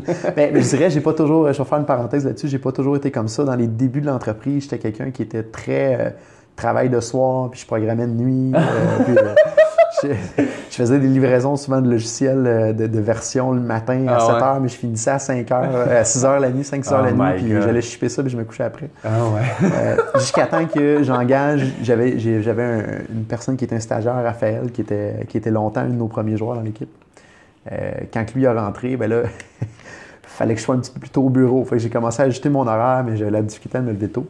Puis il y a un grand entrepreneur à Montréal qui m'a coaché à un moment donné, puis il m'a dit Jonathan, si tu n'utilises pas tes heures tôt le matin avant que le D2D commence, tu ne seras mhm. jamais efficace, tu ne seras jamais productif. Puis il m'a dit, Jonathan, moi je me lève à 5 heures. C'est la clé du succès. Puis en parlant avec beaucoup d'autres entrepreneurs, euh, il y a beaucoup qui m'ont dit 5 heures, 5 h 30, 6 heures. Ça fait toute la différence pour être capable de bien organiser sa journée, de travailler sur des priorités. Puis après ça, quand la journée commence, on est over and above de, de, mhm. ce qui se passe autour. Puis tellement de la misère à commencer à me lever à cette heure-là. Ça m'a pris des années à m'adapter et à m'habituer. Puis aujourd'hui, c'est rendu une routine. Puis euh, ce qui arrive à un moment donné, c'est que si on réussit à, en garder une habitude, mm-hmm. la journée qu'on déroge de cette habitude-là, on paye le prix dans la journée. Ouais. Qu'on se rend compte qu'on est plus stressé, qu'on n'est pas organisé, qu'il y a des trucs il y a plus de coups de pelle qui nous arrivent en plein visage qu'on aurait pu prévenir. Mm-hmm. Puis à un moment donné, tu fais OK, je, veux me lever à cette heure-là parce que je vois un gain, je vois une efficacité qui est, au bout de la ligne, qui arrive. j'ai fini après une certaine couple d'années de réussir à toujours me lever là. Puis aujourd'hui, si je le fais pas, j'ai la misère à faire ma journée parce que je sais que ça va voler de partout puis que je vais avoir des problèmes. Fait 5h20 debout, euh, le temps de prendre euh, ma douche, euh, de me préparer, 6 h au gym. Je fais un 30 minutes de gym, 6 à 6,5. 30 minutes pile, puis pendant que je suis au gym, je fais je maximise 2-3 trucs. J'écoute toujours un podcast euh, ou un audiobook, puis ça me permet de lire beaucoup de livres. Ben, mm-hmm. écouter beaucoup de livres, c'est une merveille, les, les Audible et compagnie. Euh, fait que je fais mon learning puis mon training en même temps. Et euh, puis j'organise aussi, j'ai beaucoup de rendez-vous normalement dans la journée, puis un de mes combats, c'est de ne pas être en retard un rendez-vous un sur l'autre. Fait que j'ai trouvé un petit, un petit truc aujourd'hui que, que, je partage, que je trouve fantastique. Pendant que je suis sur le, le, le bike, je regarde mon horaire, puis je parle à mon, au Google Assistant pour dire, mhm. OK, Google, mets-moi une alerte à telle heure, telle heure, telle heure, qui est toujours 15 minutes avant les rencontres. Fait que ça fait qu'aujourd'hui, avec ça, ça me prend pas plus de temps de le faire parce que je suis en train de m'entraîner. Mhm. Ça Ça m'avertit au fur et à mesure que la journée avance. Euh, il ne pourrait pas être en retard dans mes rendez-vous, puis pas arriver, hey, je suis 30 minutes en retard dans, un rendez-vous. Fait que gym jusqu'à 6h30. Après ça, je retourne à la maison, je m'habille. À 7 heures, j'arrive au bureau. Puis la routine va être euh, je fais un blitz de mes courriels, je vais faire le review de mes tâches de la veille que j'ai pas eu le temps de faire. Je vais les replanifier dans mon, dans mon calendrier. Je vais faire mes priorités de la journée. Puis après ça, euh, vers 7h30, j'ai terminé ça. 7h30 à 8h30, je vais m'attaquer à une ou deux tâches qui sont extrêmement importantes, qui sont stratégiques, avant que l'équipe arrive puis que les start-up meetings commencent euh, mm-hmm. pour la journée. Fait qu'on a, on a nos start-up meetings entre 8h15 puis 8h50 dans l'entreprise, selon les départements ça me permet vraiment d'organiser mes tâches, voir mes focus, faire, le tour de mes courriels, puis euh, travailler sur des tâches qui sont importantes. Puis après ça, le reste de la journée est booké by the book. Mm-hmm. Euh, meeting, beaucoup trop meeting, dessus meeting, mais c'est correct, j'aime ça quand ça bouge. Faudrait que je me laisse un peu plus de temps puis je travaille là-dessus pour essayer mm-hmm. d'être un peu plus humain aussi entre les rencontres avec les gens. C'est un de mes défauts. puis généralement, la journée va se terminer euh, entre 5, 6, des fois 7 heures. Quelques meetings, des fois le soir. Euh, puis ça arrive chez nous, je vais peut-être faire un petit 30 minutes, une heure de courriel pour juste euh, réussir à s'assurer que le lendemain, je sois capable de faire ma routine. OK. Ça ressemble pas mal à ça. Puis euh, l'été, je prends ça un peu plus tranquille. L'hiver, généralement, la fin de semaine, je vais faire 3, 4, 5 heures dans un café la fin de semaine. Ah ouais? Je, m'accumule beaucoup de tâches pendant la semaine que je sais que c'est des lectures, des lire des articles de statistiques, des choses comme ça. Fait que je m'amène ça, je vais m'installer dans un café. Puis euh, je me mets up-to-date pour être capable de partir ma semaine. Euh. L'autre petite routine, souvent le dimanche soir, je vais, m'assurer de regarder toute ma semaine, qu'est-ce qui est stratégique, qu'est-ce que mhm. je peux débooker comme rencontre, booker pour être sûr que ce soit efficace. Puis euh, pour être sûr que le lundi matin, que tout le planning de la semaine soit fait. Ça, c'est un autre. ça, je dis, je suis un peu freak de, la planification. mais je pense qu'à un moment donné, tu deviens tellement obligé de le faire que, que, tu passes un peu plus de temps. Il y a quelqu'un qui m'avait dit ça un jour, Jonathan, si j'avais 7 euh, heures pour couper un arbre, je passerais 6 heures pour affûter ma lame de, de, mhm. mâche, puis 1 heure pour le couper. je pense que c'est un peu ça. Il y a beaucoup de gens qui disent Ah, j'ai pas le temps de planifier ma journée. Mais si tu euh, tu prends pas le temps de le faire, quelqu'un d'autre va s'arranger pour que ses priorités soient dans ta journée. ça. puis ça va voler de partout. je pense que c'est important de passer du temps là puis de trouver des systèmes pour maximiser ça puis, mhm. puis d'être le plus efficace possible. Non, je pense que c'est vraiment important. Puis justement, c'est quand tu arrives au bureau, tu n'as pas en plus à tout faire ce que tu as déjà fait avant. Fait que tu as déjà plus de liberté d'esprit aussi. Ça enlève beaucoup de stress. beaucoup, beaucoup de stress. Euh, j'essaie d'inculquer cette philosophie-là aux gens dans l'entreprise, de mieux planifier, de, de, de, regarder les priorités, de, renégocier les priorités aussi, parce qu'il y a toujours plus de tâches dans une journée a de temps disponible. Mm-hmm. C'est souvent une question de replanifier ou renégocier les priorités. Puis, euh, je pense que c'est important. C'est très important. c'est difficile à, mettre ce concept-là en application, d'avoir une discipline. Euh, mais j'ai rarement vu des entrepreneurs à succès qui n'avaient pas eu ce, edge-là ou qui n'ont pas maximisé cet edge-là. Oui, bien sûr. Ben, en fait, c'est une des raisons pourquoi je, focus beaucoup, j'essaye en tout cas, de focuser là-dessus. Puis qu'un de mes livres préférés, c'est Miracle Morning. Parce que justement. Très bon livre. Tu connais, OK? Oui, très bon livre. Parce que moi, justement, j'ai de la misère à me lever. Puis je sais que tout le monde, c'est comme moi, un de mes pas idole, mais une de mes aspirations, c'est John Lee Dumas de Entrepreneur on Fire. Puis je sais que lui, tous les matins, il va marcher genre sur le bord de la plage en écoutant un audiobook, puis ça le motive le matin. Après ça, il arrive comme qui dit, lui, il vient de l'armée. Puis eux autres, il y avait comme un dicton que ils sont tellement tôt, euh, levés tôt le matin qu'à 9 h le matin, ils ont accompli plus dans, la journée que le trois quarts du monde dans leur journée au complet. Là. Exactement. Et c'est ça qui est le fun, c'est que si tu peux commencer, euh, genre, euh, justement, avant que, que, le monde se lève, mais tu donnes plus de temps, puis l'excuse de Ah, oh, ben, je peux pas m'entraîner, mais peux y aller le matin. Voilà, exactement. C'est en plus. Puis en mettant le training au début de la journée, ça donne moins d'excuses pour le. Non, c'est ça. Le, peux pas dire je suis fatigué. C'est ça, pour le déplacer ou dire j'y vais pas. Mm-hmm. Il y a moins d'excuses. Moins d'excuses. Puis on finit par le voir, les bénéfices de ça, à force de faire cette routine-là. Comme ce matin, je me suis levé, ça me tentait vraiment pas d'aller au gym. Puis je savais qu'en sortant du gym, je suis OK, je comprends pourquoi je le fais, puis là, je file mieux, puis c'est exactement ça qui est arrivé. Fait qu'à un moment donné, juste d'écouter son corps, puis le stress que ça enlève, puis les bénéfices, fait que tu as une motivation de plus de dire, OK, je vais juste aller au gym pour juste aller au gym. Non, mhm. je vais voir une différence après, puis ça va me donner un edge pour le reste de la journée. Non, c'est clair. Ouais, ça, tu libères l'endorphine, tu as plus d'énergie. Euh. Exactement. Exactement. C'est fou. voilà. Tu penses que c'est quoi ta plus grande faiblesse d'entrepreneur? J'en ai, beaucoup. J'en ai beaucoup. J'en ai beaucoup. Je te dirais le euh, j'ai deux grandes faiblesses. Puis parfois, ça peut être positif, ça dépend dans quel angle que c'est euh, aligné. Mm-hmm. une des plus grandes faiblesses que j'ai, c'est que j'ai tendance parfois à être trop rationnel, puis à toujours vouloir analyser le risque avant de donner un go puis de saisir une opportunité. Puis mhm. ça peut être une très belle, très beau côté positif parce que j'ai vu beaucoup de gens en entreprise euh, dans les 13 dernières années. Puis moi, au début, j'étais un peu naïf. Je me dis, quand t'es en entreprise, tu meurs jamais. Ça va tout aller.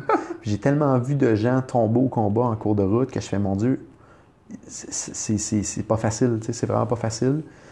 Puis je pense que si on est rendu là aujourd'hui avec, avec euh, la force de l'organisation puis euh, la capacité qu'on a pour passer aux prochaines étapes au niveau financier, au niveau équipe, je pense qu'on a pris des bonnes décisions.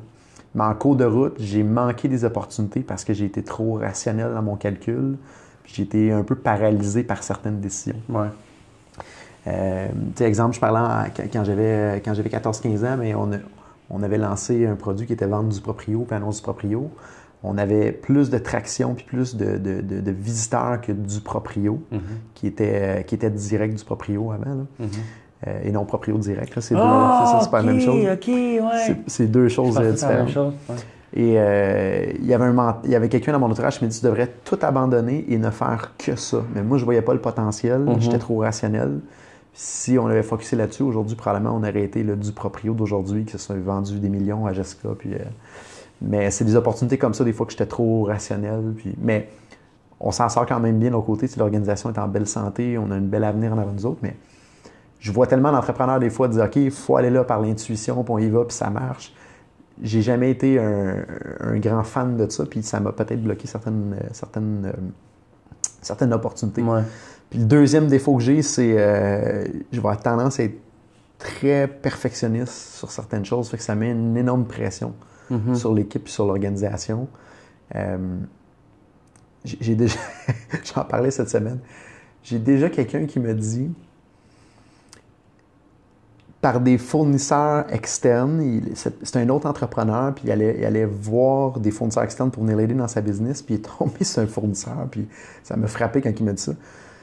La personne m'avait donné comme référence pour dire je fais affaire avec Jonathan Léveillé, puis l'autre entrepreneur a dit Ah ouais, tu fais affaire avec Jonathan Léveillé, tu dois être bon parce que normalement, il est tellement tellement perfectionniste que c'est difficile à ce qu'il soit satisfait que, ça allait bien. Je vais te demander, OK, je suis si pire que ça? Puis, puis oui, je pense que je, suis très, très pointueux là-dessus. Euh, mais en même temps, si sur certains points, je n'avais pas été si pointilleux ou si perfectionniste, je pense que euh, on aurait manqué des opportunités dans le marché, puis on n'aurait pas été capable de démarquer la compétition. fait que c'est garder une balance, puis je pense un, un équilibre là-dedans qui est difficile. J'imagine, tu vas me poser c'est quoi tes, plus grandes forces. Hein? Évidemment. voilà. Fait que là, je leur virerai à l'envers. Je dirais, une de mes plus grandes forces, c'est le perfectionnisme, mais pas sous le sens que je viens de l'exprimer. Pour moi, le vrai perfectionnisme, c'est d'améliorer quelque chose à chaque fois qu'on va passer dessus. Fait qu'à chaque fois que je fais une tâche, j'ai le réflexe de dire comment je peux faire pour l'améliorer d'un petit pourcentage de plus pour l'amener à un autre niveau je pense que c'est ça le, vrai bon sens du perfectionnisme, c'est de ne pas toujours dire ben, je l'ai fait demain, je vais le refaire comme ça. Non, amener juste une petite marche au-dessus ou deux marches au-dessus, ce qui fait que à la fin de l'année, si tu t'améliores d'un pour cent chaque jour, mais ben, avec les intérêts composés, tu es rendu 37 fois meilleur qu'au début de l'année. À l'inverse, si tu te dégrades d'un pour cent par jour, tu n'es plus très bon à la fin de l'année. Hein. Mais je pense que c'est une des forces de hockey. Le statu quo n'existe pas comment on peut toujours améliorer quelque chose, comment on peut essayer de, manager les processus pour les amener à un autre niveau. Puis je pense qu'on est rendu avec une belle gang aujourd'hui qui pousse là-dessus pour qu'en tant qu'organisation, on amène ça toujours à un autre niveau puis, puis qu'on avance. je dirais que c'est une, euh, une force que j'ai qui, était le revers de la faiblesse. voilà. voilà. En espérant que ça répond bien à, ben ta réponse.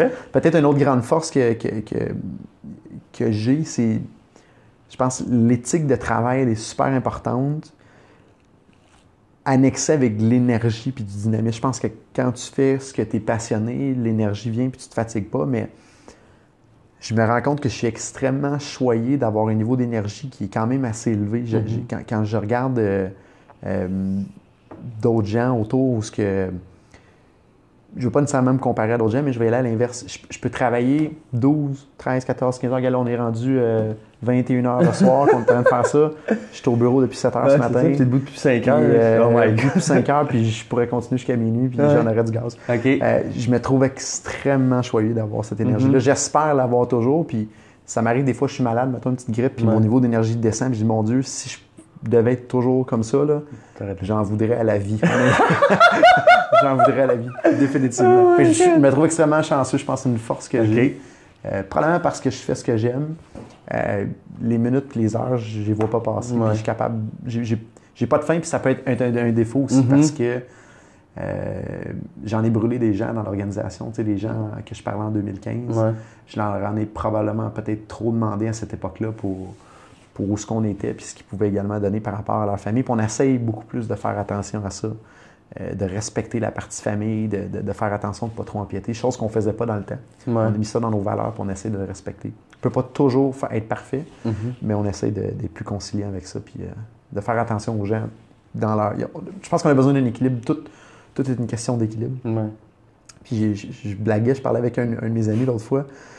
J'étais un gars d'excès un peu. Si tu mets un plat de chocolat devant moi, c'est sûr que je vais le manger, mais normalement, j'en mange jamais. Fait que c'est mm-hmm. tout ou rien. puis je trouve mon équilibre dans l'excès. faut juste que j'essaie de trouver une balance puis dans lequel l'excès. Fait que c'est un peu ça. Puis, puis c'était la même affaire avec, avec la business. Je suis quelqu'un qui travaille comme un malade quand je suis ici. Mais un, de mes rêves de vie, c'est des cas de voyager beaucoup, puis de mhm. prendre quand même plusieurs semaines de vacances à l'extérieur par année. Puis j'ai réussi à bien le faire présentement grâce à l'équipe qui, qui supporte l'entreprise pendant ce temps-là. Ah, cool. euh, puis, puis, je pense que je suis excessif des deux côtés en temps de travail, puis excessif en temps de vacances, mais il y a un équilibre mhm. à travers tout ça. Fait que je suis un, gars équilibré dans l'excès. voilà. Ah, je te comprends. Moi, touche pareil. Moi, je suis, un peu trop tout ou rien dans la vie. Justement, il faudrait que j'essaie de, de, de gager. Mais penses-tu que justement le fait que tu t'entraînes, je sais pas si tu manges bien ou quoi, mais penses-tu que ça, ça va être justement avoir plus d'énergie au long terme? Moi, je pense que oui. Oui, j'ai. Il y a cinq ans, j'ai un, grand entrepreneur que j'admire énormément qui s'appelle Sylvain Allaire, euh, qui est très, très, très influent dans la, dans, la région ici. Puis qui a, qui, a, eu, qui a eu et qui a encore un très, très beau parcours euh, d'entrepreneurship, qui m'a référé à quelqu'un au niveau euh, de l'alimentation. Et euh, cette, cette, personne-là s'est spécialisée dans l'alimentation pour les entrepreneurs. Il, entraîne, il faisait pour des athlètes avant, mais il y avait des demandes pour les entrepreneurs. Ah, c'est cool. Fait que j'ai commencé à, mieux comprendre qu'est-ce qui est important de manger, à quelle fréquence, euh, quel aliment avec quel impact aussi. Puis j'ai vu vraiment une énorme différence. Puis euh, j'ai toujours tenté d'essayer d'optimiser ça. D'ailleurs, je suis en train d'essayer une nouvelle une nouvelle logique de nutrition euh, euh, qui s'appelle la diète cétogène. OK, connais pas. Euh, qui, est, qui est un mode un peu différent de ce qu'on nous a appris depuis qu'on est tout jeune. Je suis en train de l'essayer. Jusqu'à date, il y a quand même certains bons résultats au niveau de l'énergie. Puis d'ailleurs, c'est probablement une des raisons pourquoi j'ai encore du gaz à cette heure-là. mais c'est pas recommandé pour tout le monde. Ça peut être dangereux. S'il y en a qui mm-hmm. regardent pour le faire, faites-les pas à moitié. J'ai été des mois pendant à, lire là-dessus, puis à, à, regarder des études, puis à comprendre comment ça fonctionnait. Mais pour répondre à ta question, oui, je pense que l'alimentation est la base de l'énergie qu'on a. Après ça, c'est qu'est-ce qu'on va faire comme exercice. Puis après ça, c'est ce qu'on va faire. Est-ce qu'on fume? Est-ce qu'on boit? Il y en a qui vont prendre des, excès d'autres choses autour. Mm-hmm. Je pense que ces trois éléments cumulés là, alignés avec le fait que si tu es en train de faire quelque chose que tu es passionné, va faire toute une différence au niveau de l'énergie. Puis qui fait qu'en en, dedans de 10 ou 15 ans, quelqu'un peut accomplir ce qu'une personne prendrait une vie complète entière à accomplir mhm. en termes d'entreprise, en termes d'investissement, en termes de rêve de vie, de voyage, en termes de, peu importe le but. Fait que tout ça aligné ensemble, je pense qu'on est capable d'accomplir beaucoup plus, puis d'accomplir des rêves qui peuvent être, euh, qui peuvent être souvent hors de portée pour, pour beaucoup de gens, malheureusement. Ouais. Non, je comprends ça. Puis, justement, la façon que, que tu gères ta vie, euh, de plus en plus, on voit du monde qui prennent des retraites à 45 euh, ou des affaires de même. Puis le monde, justement, ça passait à la radio l'autre fois, puis le, bonhomme à ma job, il a 61 ans, puis il travaille encore 60 heures semaine, c'est un malade.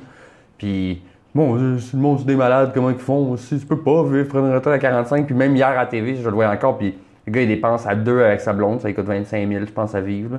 Puis il voyage, ils, genre, ils sont à comme semi-retraite, ils gossent un peu des trucs, là. Mais six mois par année, ils peuvent, ils peuvent euh, genre, voyager c'est parce qu'ils vivent avec pas grand-chose, puis qu'ils ont, ils ont fait attention, ils ont bien placé leurs affaires. Ils doivent pas fumer puis boire comme des Mongols non plus. Exactement. puis c'est tout le temps relié un peu, c'est quoi, quoi ton rêve de vie aussi? Il y en a que c'est ça, puis si c'est le cas, travaille fort pour y arriver, puis après ça, profite-en. Mm-hmm.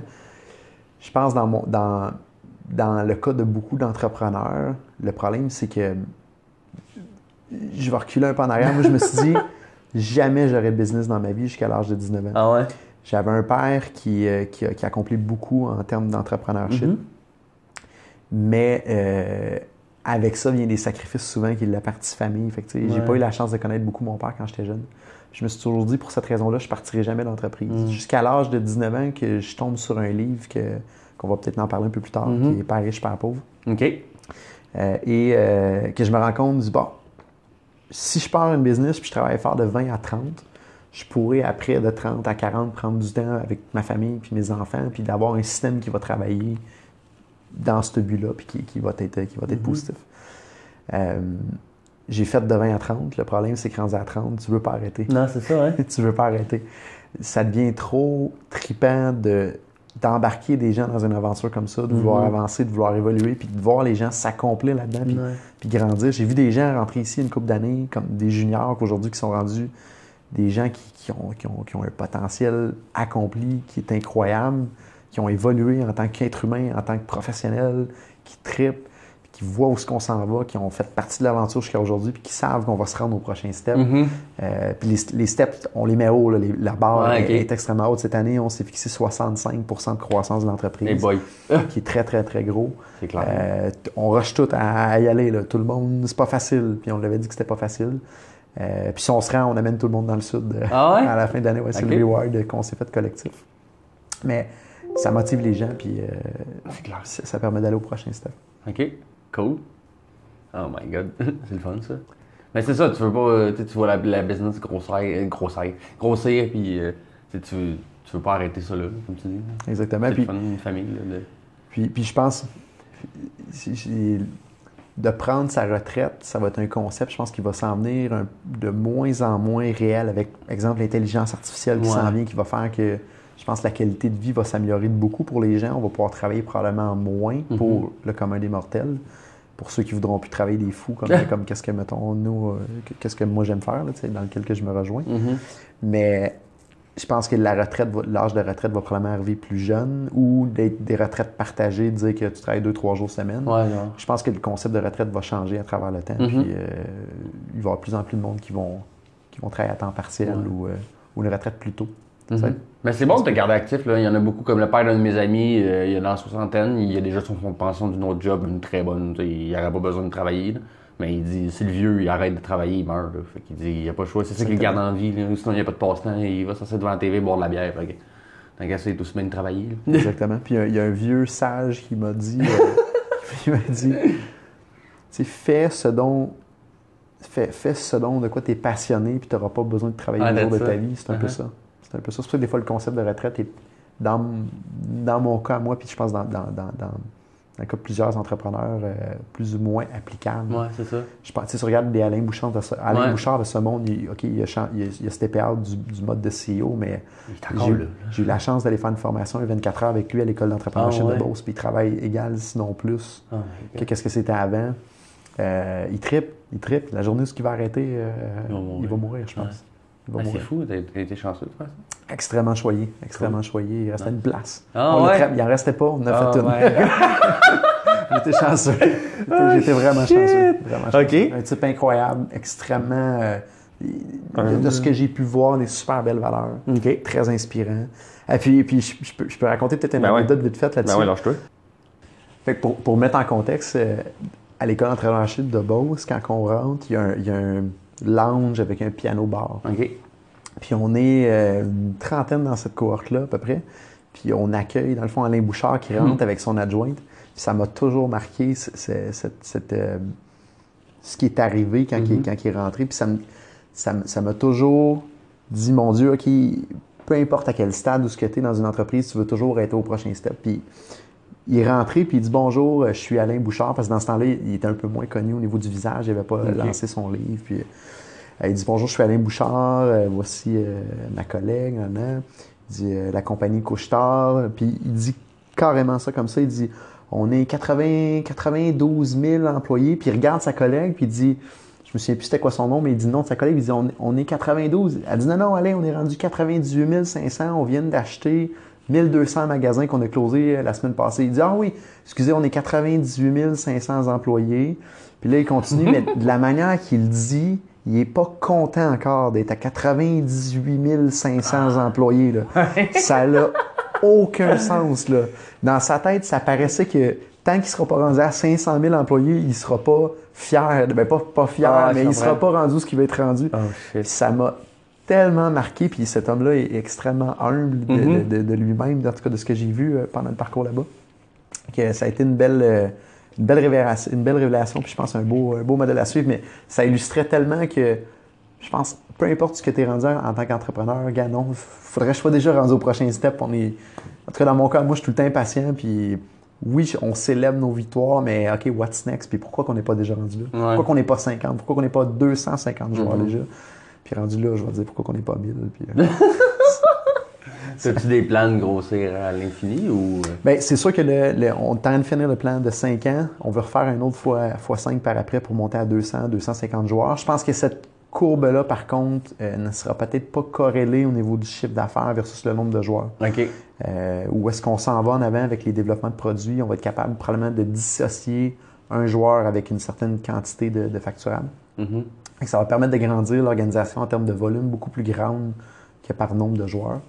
Euh, je dirais après ça, on va avoir une décision à prendre, voir si on continue à grandir vers cette avenue-là ou si on va créer des sous-entités ou, des, ou un groupe. à- Je ne veux pas que, que les entités deviennent trop grosses en termes de nombre de joueurs parce que ça devient, selon moi, une machine à qui est impersonnelle puis le côté humain disparaît.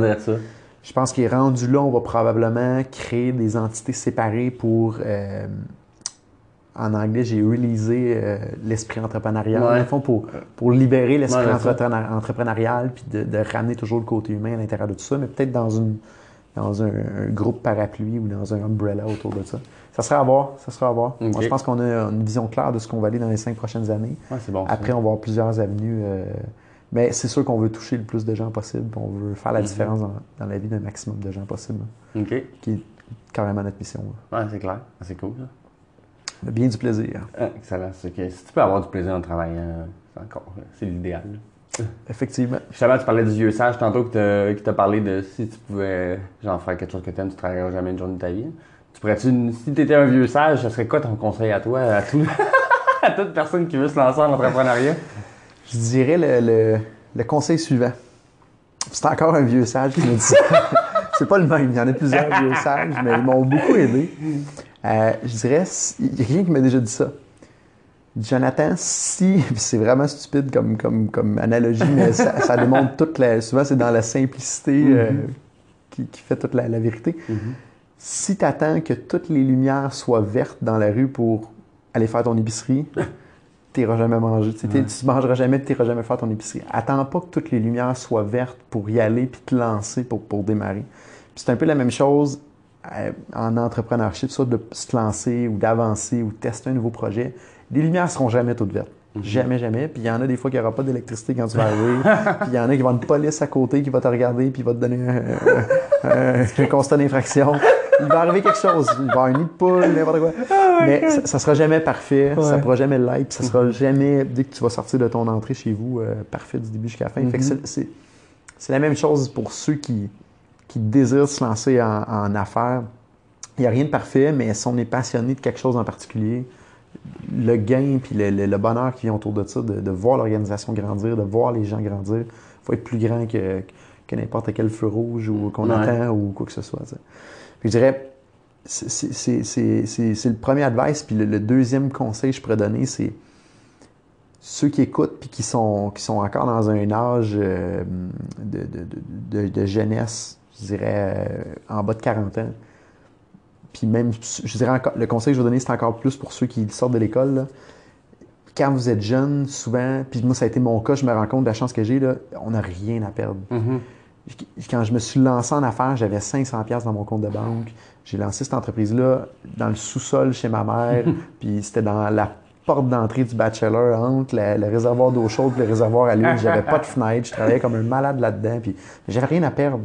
J'avais rien à perdre, puis euh, je pense que c'est c'est une belle fenêtre d'opportunité en se finissant l'école ou pendant l'école ou juste après, euh, quand on n'a pas beaucoup d'obligations financières, de se lancer parce que tu peux pas rien perdre. Mais La Mhm. journée où tu as trois enfants à ta charge, une grosse maison, des Mhm. obligations financières, là, ça devient difficile. Puis il y a beaucoup de gens, malheureusement, qui ne peuvent pas sauter dans l'opportunité à cause qu'ils ont trop à perdre. Fait que je pense qu'il faut le saisir pendant qu'on est jeune puis qu'on qu'on a cette possibilité-là. Puis, Puis la beauté de le faire quand on est jeune, il y a tellement de gens qui veulent nous aider autour puis qui veulent nous faire évoluer, mais il y a beaucoup de monde qui m'a aidé.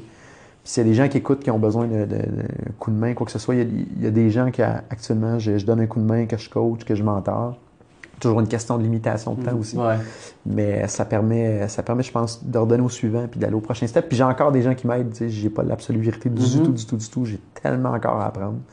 Euh, qu'il y a beaucoup de gens qui m'aident. Je parlais des gens comme comme tantôt, euh, Sylvain Allaire, Martine Paquin qui m'aide beaucoup. On a des coachs. Euh, euh, Ginette Gagnon également, qui, est une dame incroyable. C'est drôle, mon chummy, il a gagné un de mes. Celui que je t'ai parlé tantôt avant l'entrevue, là, des Il a gagné un concours de développement économique de Longueuil.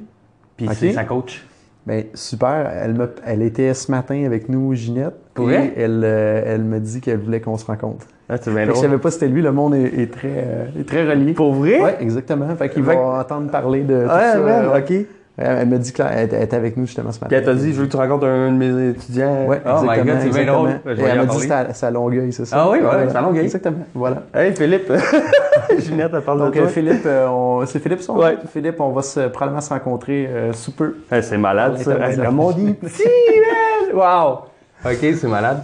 Fait, fait, voilà, je pense que c'est vraiment de ne pas attendre que tous les feux soient verts, de, de, on, on, entend souvent dire s'entourer des bonnes personnes, mais mm-hmm. euh, ayez pas peur d'aller cogner à la porte de gens qui ont, qui ont réussi à, avoir un certain parcours de succès. Euh, ça permet vraiment d'aller en fast track, d'aller plus vite. Oui. Ça m'étonne de voir à quel point, avant que je rentre dans l'entrepreneuriat, à quel point que les entrepreneurs sont généreux puis qu'ils ils donnent de leur temps, même pour aider du monde qui grandissent un peu des fois dans le même domaine. Là. Philippe, justement, il avait demandé à euh, celui qui a lancé Lead Fox, je me souviens plus son nom. Il a dit, ah, tu sais, j'admire un peu ce que tu fais, de, par où ton parcours, tu sais, j'aimerais ça te rencontrer dîner pour que tu me racontes un peu des affaires. Il dit, ben ouais, ça va me faire plaisir. Je comme, oh my god, c'est bien fun. Le gars, il est où est-ce que tu veux aller un peu dans la vie, puis il prend son temps pour nous te jaser. Puis c'est tellement. Euh, tout le monde qui fait ce parcours-là, comme je dis, je reviens encore à l'analogie des coups de pelle en plein visage.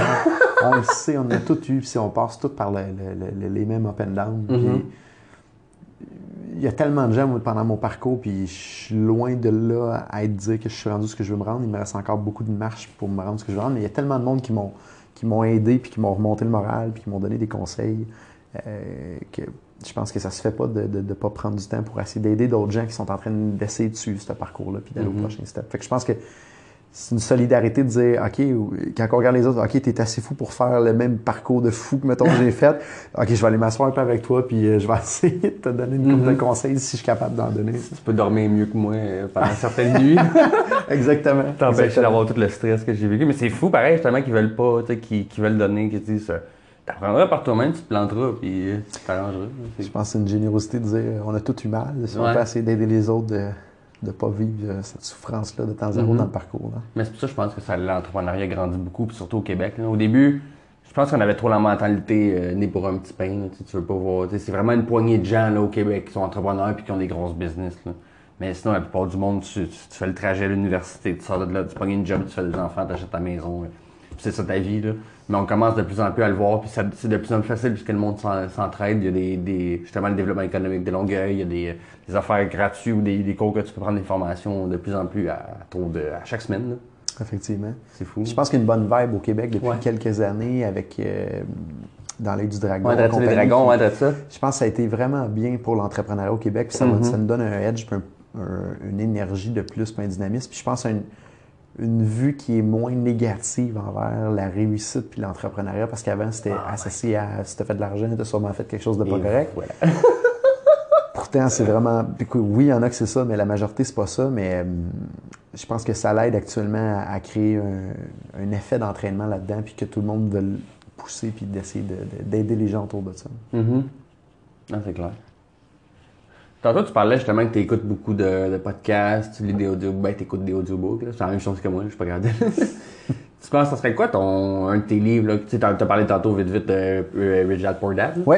Euh, tu vraiment, toi, j'en ai un autre de mes amis qui m'en a, qui, qui me l'a recommandé, justement, c'est... J'ai beaucoup de livres qui ont fait une différence dans ma vie, puis j'hésite toujours à dire c'est quoi mon meilleur livre parce que le je me ça a été long avant que je me rende compte de ça, mais du concept que je vais illustrer là. Je pense que quand on choisit un livre, ça doit toujours normalement être en lien avec un problème qu'on a ou un Mhm. objectif qu'on va atteindre, puis ça va nous aider à atteindre cet objectif. Ça a été là, honnêtement, que je comprenne ça. Je lisais des livres pour lire des Ouais. livres, puis ça a l'air bon, je vais lire ça. Quelqu'un quelqu'un m'a référé ça.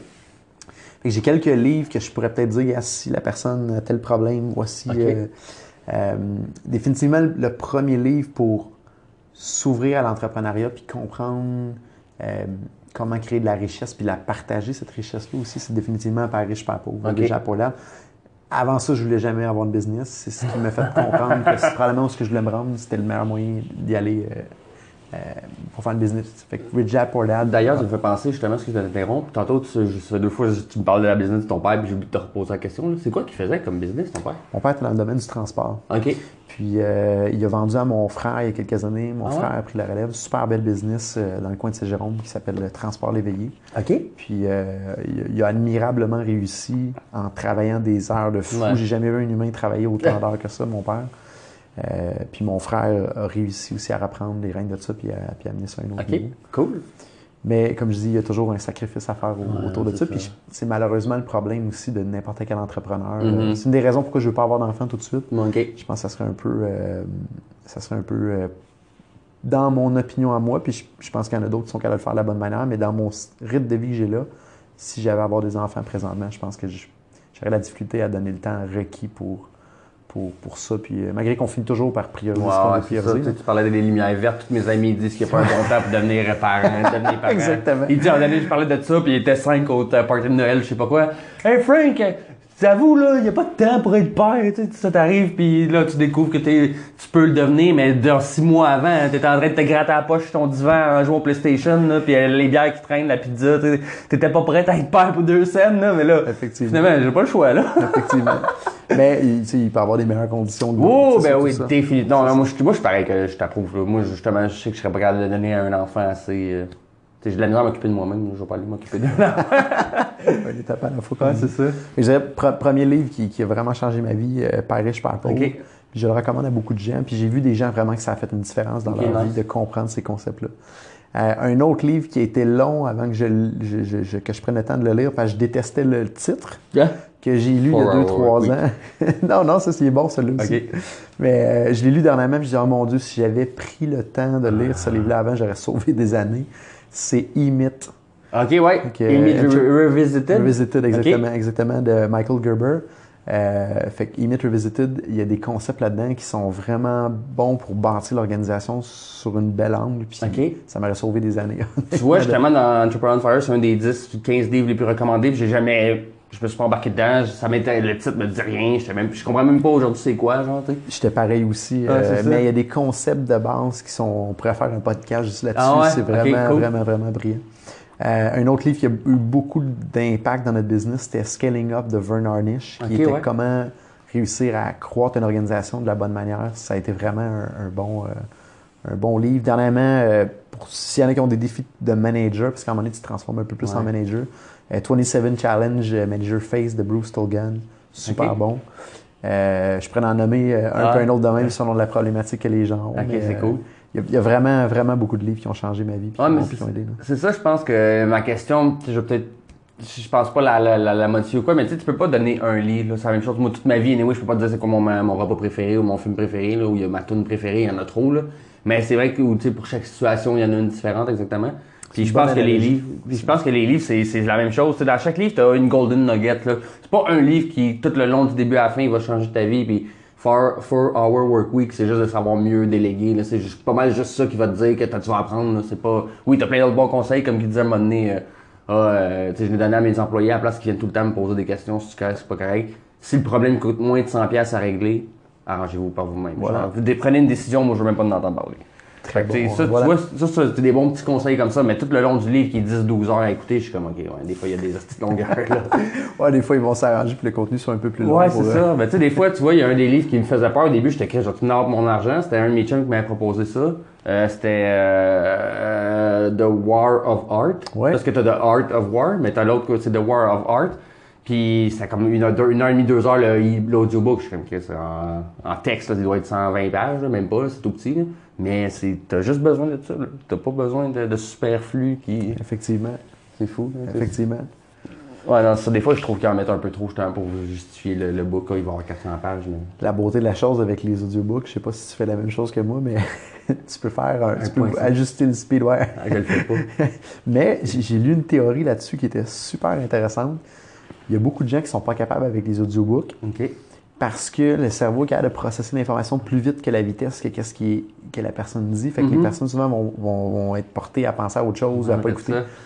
Puis, moi, je l'ai testé, de voir si à un moment donné, tu, te rapproches de la limite que tu es capable de le comprendre. Mhm. Puis le cerveau est tellement focusé dessus que c'est plus facile à, rester dans le beat puis à avancer. Faudrait que je l'essaye, je l'ai jamais essayé, c'est pas la première fois que je l'entends, j'ai toujours dit, crème, ça va être bizarre écouter quelqu'un parler, genre, je pensais que ça parlait comme un chipmunk, mais il y a une fois, je l'ai accroché, puis c'est pas, pas, pas, tant que ça, non? Le pitch reste correct, il s'ajuste automatiquement, fait que ça sonne pas plus aigu. Ouais, c'est ça qui me fait puis Le cerveau finit par s'habituer. Mm-hmm. Puis au moins, ça force le cerveau à, être focusé, mm-hmm. non juste à dire, ah, je vais penser à quelque chose. Ben, c'est justement, dès que, dès que j'écoute un audiobook, souvent, je fais de la vaisselle en même temps que tout, puis à un moment donné, je pars dans ma bulle, puis je fais, oups, ça fait deux, trois minutes que j'écoute rien de ce qu'il dit, puis il faut que je recule parce que j'ai aucune idée de quoi il parle en ce moment même, là.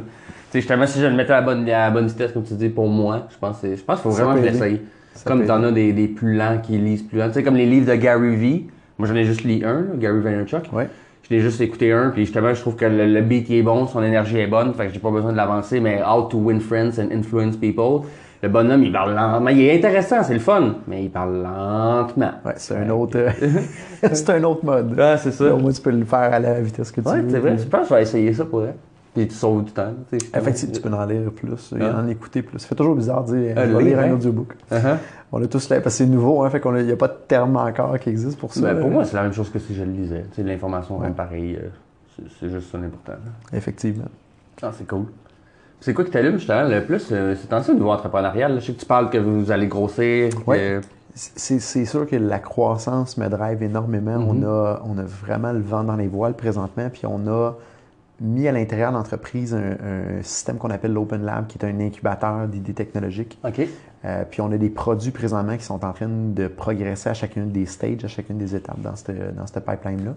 Fait qu'on a des, des, des, belles possibilités présentement qui s'en viennent en développement puis en test de commercialisation de produits qui pourraient être euh, honnêtement des beaux coups de circuit.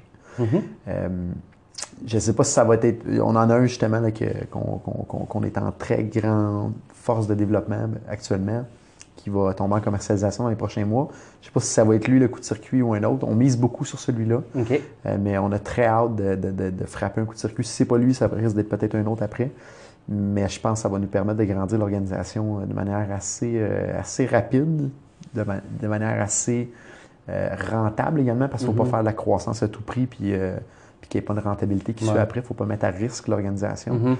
Puis on on se bat, on, veut vraiment devenir une des entreprises, sinon c'est pas l'entreprise euh, mondialement qui donne les meilleures conditions au niveau de travail, au niveau des outils, au niveau de l'ambiance qui est autour.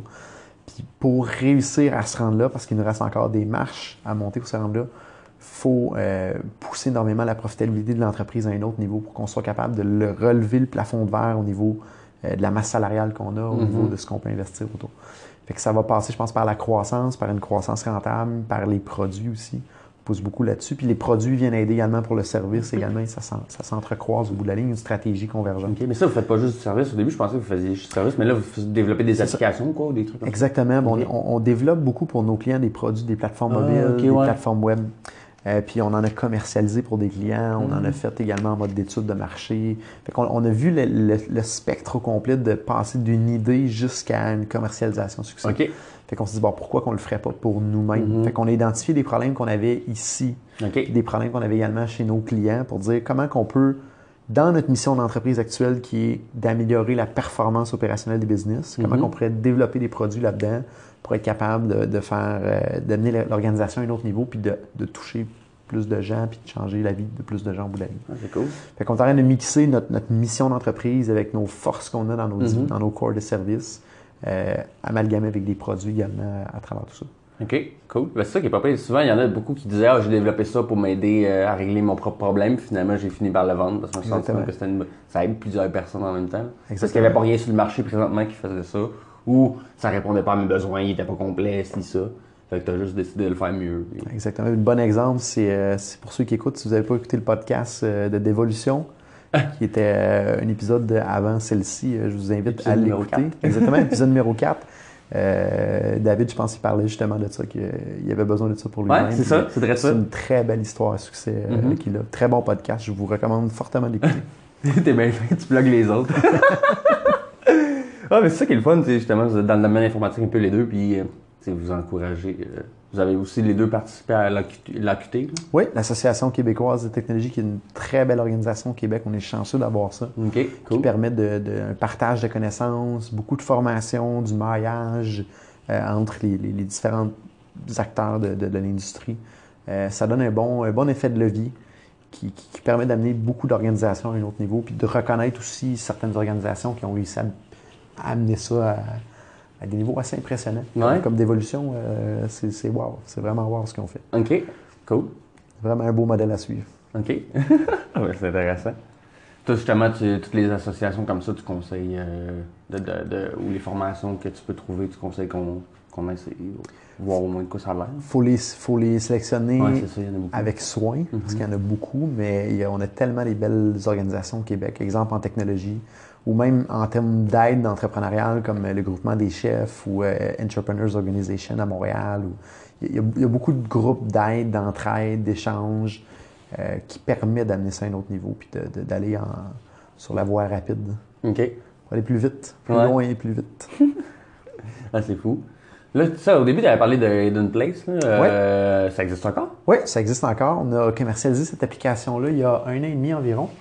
On est rendu à peu près avec 25 000 euh, personnes dans le système, 25 000 utilisateurs. On est rendu à 1250 ou 1300 endroits ah secrets répertoriés oh à travers le monde. Euh, la, communauté continue à se bâtir. Il y a quand même un bon volume là-dessus. C'est un bon flagship pour montrer ce qu'on était capable de faire en termes de développement d'applications mobiles. Mm-hmm. On a testé des nouvelles technologies, on a testé des nouvelles méthodes de commercialisation. Euh, beaucoup, beaucoup de learning qui était en arrière. Puis présentement, la communauté continue à grandir, continue à pousser. Euh, on a des plans futurs éventuellement pour, euh, pour monétiser tout ça. Oui, ça, j'allais te demander si tu, présentement, y a-tu, tu moindrement payant ou y a-tu de la pub ou quelque chose? Pour l'instant, le, plus gros euh, effet positif monétaire qu'on a eu, c'est qu'on a attiré beaucoup, beaucoup, beaucoup de contrats dans l'entreprise. OK. Ah on, a, beaucoup de nos clients actuellement que c'est par. Quand Hidden Place est sorti, on a été vraiment chanceux. On, a été appelé par pratiquement tous les médias d'envergure au Québec. Euh, on a fait euh, Paul Arcan, on a fait TVA, LCN, Radio-Canada Télé, Radio-Canada Radio, Salut Bonjour, euh, Canal Évasion. Oh on, a eu, on, a, on a passé dans les affaires, dans le Journal de Montréal. Fait que ça a fait beaucoup, beaucoup de pubs. Ça a attiré énormément de, renommée, puis ça, ça l'a aidé au niveau du branding, puis notre capacité aussi de, faire ce genre de produit-là. Ça, ça, ça, a été en somme toute jusqu'à là rentable et payant sur cette année-là. Euh, là, ce qu'il faut faire, dans le fond, pour réussir à monétiser cette application-là, c'est de continuer à grandir la base du serveur et la mhm. base d'endroits cachés. c'est vraiment ça qui a, une, valeur au bout de la ligne.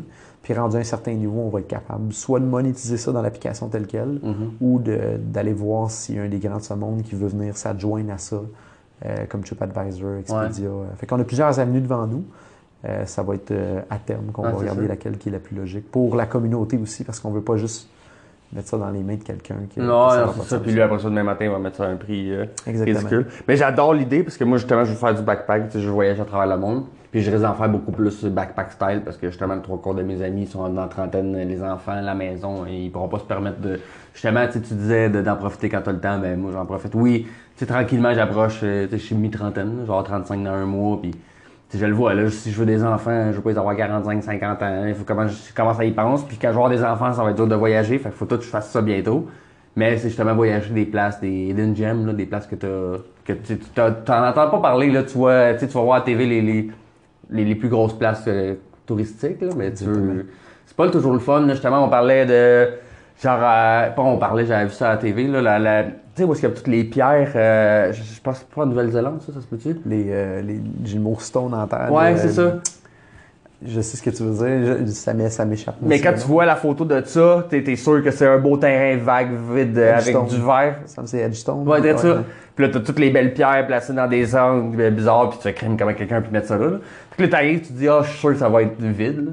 Puis là, t'arrives là-bas, puis c'est plein de monde. Comme la plage, dans le film La plage, ah, en Thaïlande. Là, pas aller. c'est ça, tout le monde dit, oh my god, je vais aller là comme dans le film, on va être, tout, on va être trois se baigner tout nus. Non, non, non, vous allez être 300 avec des enfants qui crient partout, du monde qui prennent des photos à côté. C'est ça qui est plate, toutes les places.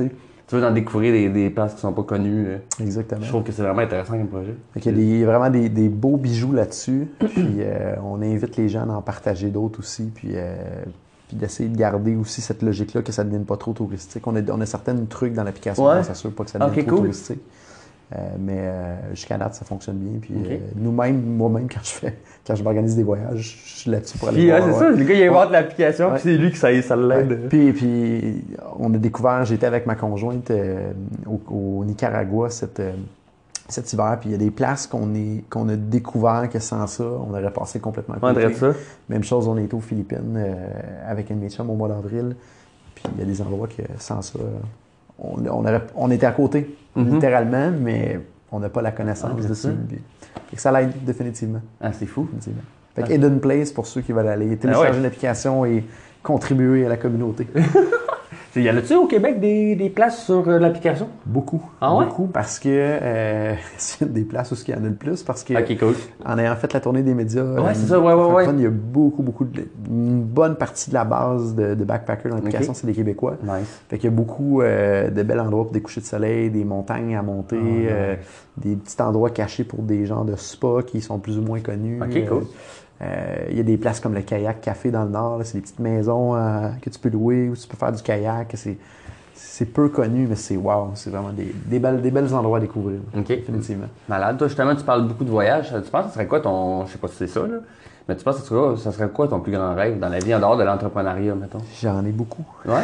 Vas-y, donc je J'en ai beaucoup.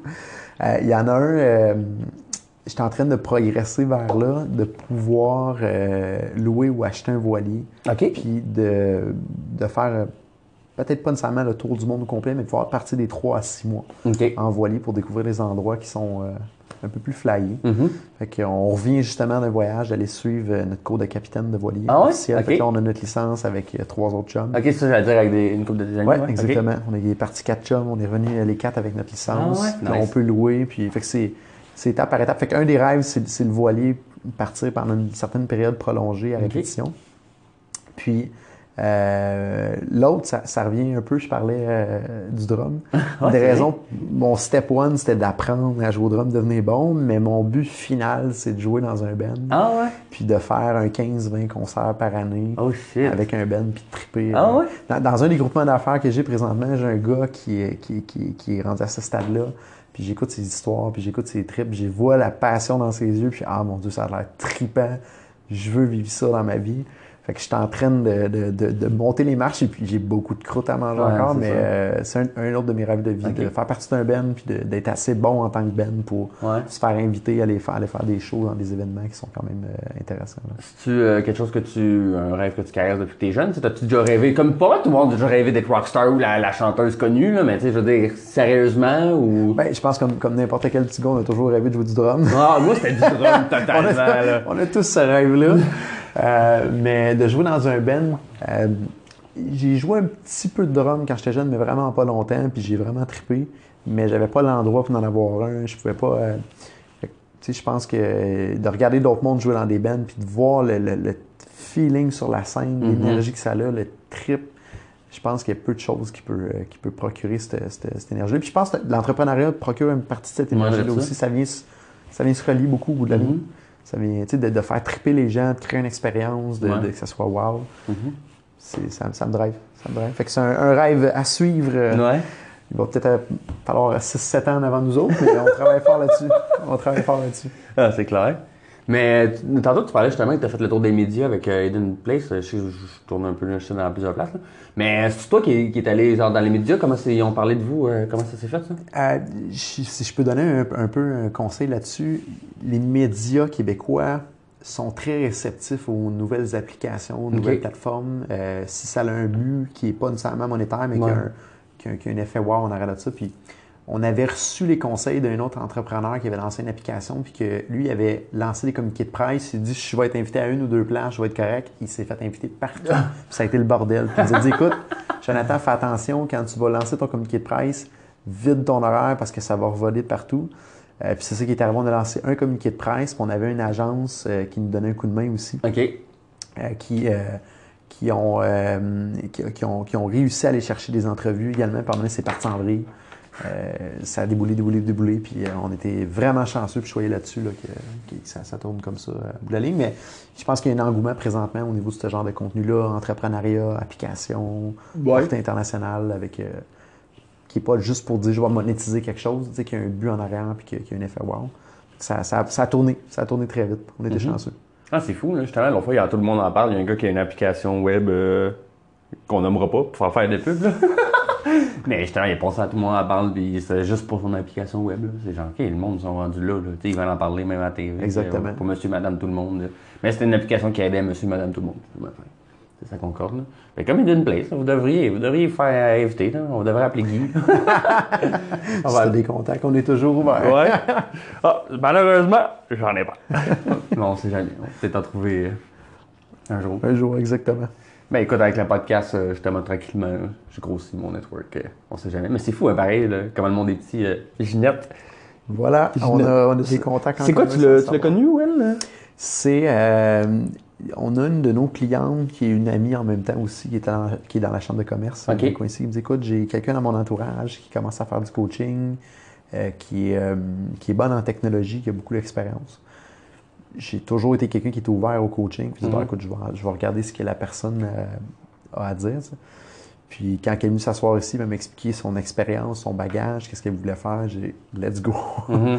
on débute ça, puis on trouve le moyen d'être capable d'avancer ensemble. Puis ça fait deux, trois ans qu'elle nous donne un coup de main, ah qu'elle nous fait évoluer. Puis vraiment une, très bonne personne qui nous a aidé à, faire grandir l'organisation. Puis j'ai, j'ai, jamais eu la chance, c'est, spécial, hein, j'ai jamais eu la chance de travailler ailleurs. Mm-hmm. Fait que je me suis toujours demandé c'était quoi une entreprise technologique? c'est quoi une entreprise qui fait du TI ou du web? Parce que j'ai jamais vu c'était quoi les processus ailleurs, j'ai jamais vu comment ça marchait, j'ai uh-huh. jamais. Fait je me suis toujours dit, on fait-tu les choses de la bonne manière? À un moment donné, il y a des gens qui arrivent d'extérieur, puis avec le volume, tu comprends que tu as des trucs à améliorer, tu as des mm-hmm. trucs que tu fais bien. Euh, puis j'étais, je parlais d'être perfectionniste, fait que j'ai toujours voulu aller essayer d'améliorer en benchmarkant sur d'autres industries. Mais euh, j'ai jamais, jamais vraiment vu réellement comment ça marche ailleurs, ah, autre que d'aller m'asseoir avec d'autres mondes puis de regarder leur business. Uh-huh. Fait que ces gens-là, exemple comme Ginette, sont quand même m'apporter ce knowledge-là dans l'organisation. Puis dire, ça devrait être comme ça, voici ce que vous devez améliorer, voici comment aller à la prochaine étape. Fait que c'est un peu cette manière-là, j'ai réussi à, heureusement, être sur le chemin de cette mm-hmm. personne-là, puis à, ce qu'on puisse euh, travailler ensemble. OK, ah, c'est cool. Ouais, avant, j'avais une question, justement, je demandais pour le mentorat, du coaching, si tu avais déjà eu à faire du coaching. Mais je me suis rendu compte que tout le monde dit oui, genre, je dis, va voir le mentorat, mais il y a encore beaucoup de monde que je me rends compte qui ont peur de ça. Puis comme je te parlais avant l'entrevue, que moi, c'est Jean-Pierre Lopez qui m'a motivé en disant, tu vas chercher un mentor, lis des livres.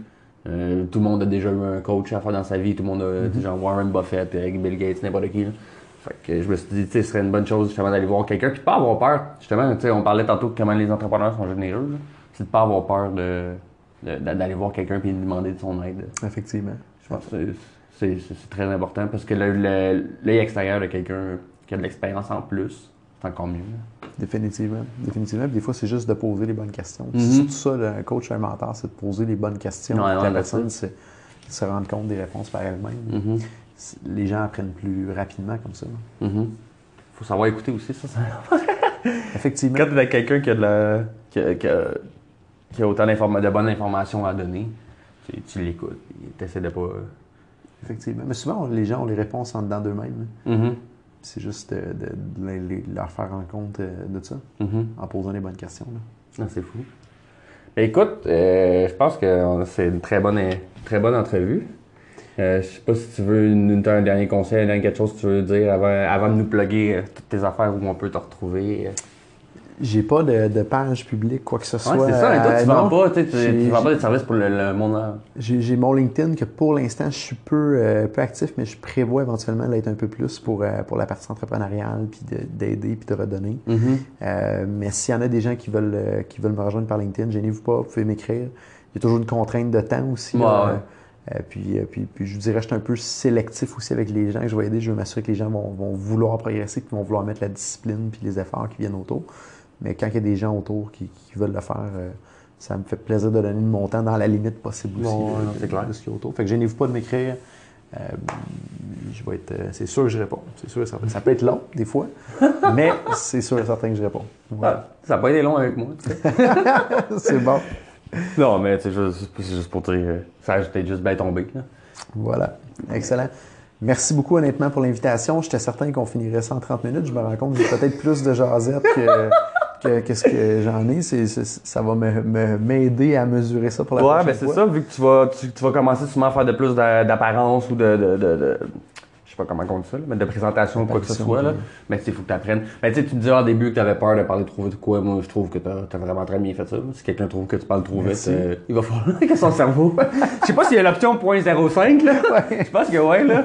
Mais honnêtement, c'était vraiment pas trop rapide. Puis c'était vraiment intéressant. Sérieusement, c'était tellement le fun d'écouter l'histoire. Puis comme tu disais, tu sais, genre que t'es parti à 13 ans, ton, ton affaire, c'est fou là, pareil, mais c'est fou on était à la bonne place au bon moment, mais essayer de saisir les opportunités après puis de, travailler fort par la suite. je pense que c'est à la portée de tout le monde. Puis s'il y en a qui, écoutent, qui ont des enfants, euh, soupçonnez pas, euh, ignorez pas le potentiel qu'ils ont, peu importe l'âge mm-hmm. qu'ils ont. Euh, qui a 8, 9, 10, 11, 12, 13 ans, il peut y avoir quelque chose d'entrepreneuriat qui se cache en arrière de ça. Il faut juste que vous allumez l'étincelle. Si mon oncle ne m'avait pas donné ce livre-là, si les, les, gars de CBM, GF, Daniel, Félix, à l'époque, m'avait pas dit OK, go, on te donne le contrat. Si des Danny Berger de ce monde au vieux chac avec, euh, avec euh, Daniel Guétan m'avait pas dit on te donne un contrat à 14-15 ans pour faire oh un site web d'un club, j'avais même pas le droit d'aller au club. c'est capoté, c'est vraiment. Ces gens-là m'ont fait énormément confiance. Euh, les gens du, manoir Philippe-Alexandre, Claudette, euh, elle, venait me chercher à la maison avec sa Mercedes quand j'avais 14 ans pour que j'ai réparé l'ordi chez eux au, bureau. Ces gens-là m'ont fait énormément confiance. Je pense qu'il faut faire confiance aux jeunes aussi. Uh-huh. Euh, je me rends compte que peu importe l'âge, il y a des gens qui veulent pousser, qui veulent avancer, puis il faut, les encourager et leur donner leur chance. Uh-huh. c'est peut-être sur cette note-là que je terminerai mon long discours. ah non, mais c'était super intéressant. Moi, en tout cas, j'ai adoré. J'en prendrai encore et encore. C'est un plaisir. Mais si je veux que le monde l'écoute, ça dure 3-4 heures. Malheureusement, le monde, le, attention span, leur, temps d'attention, il est pas.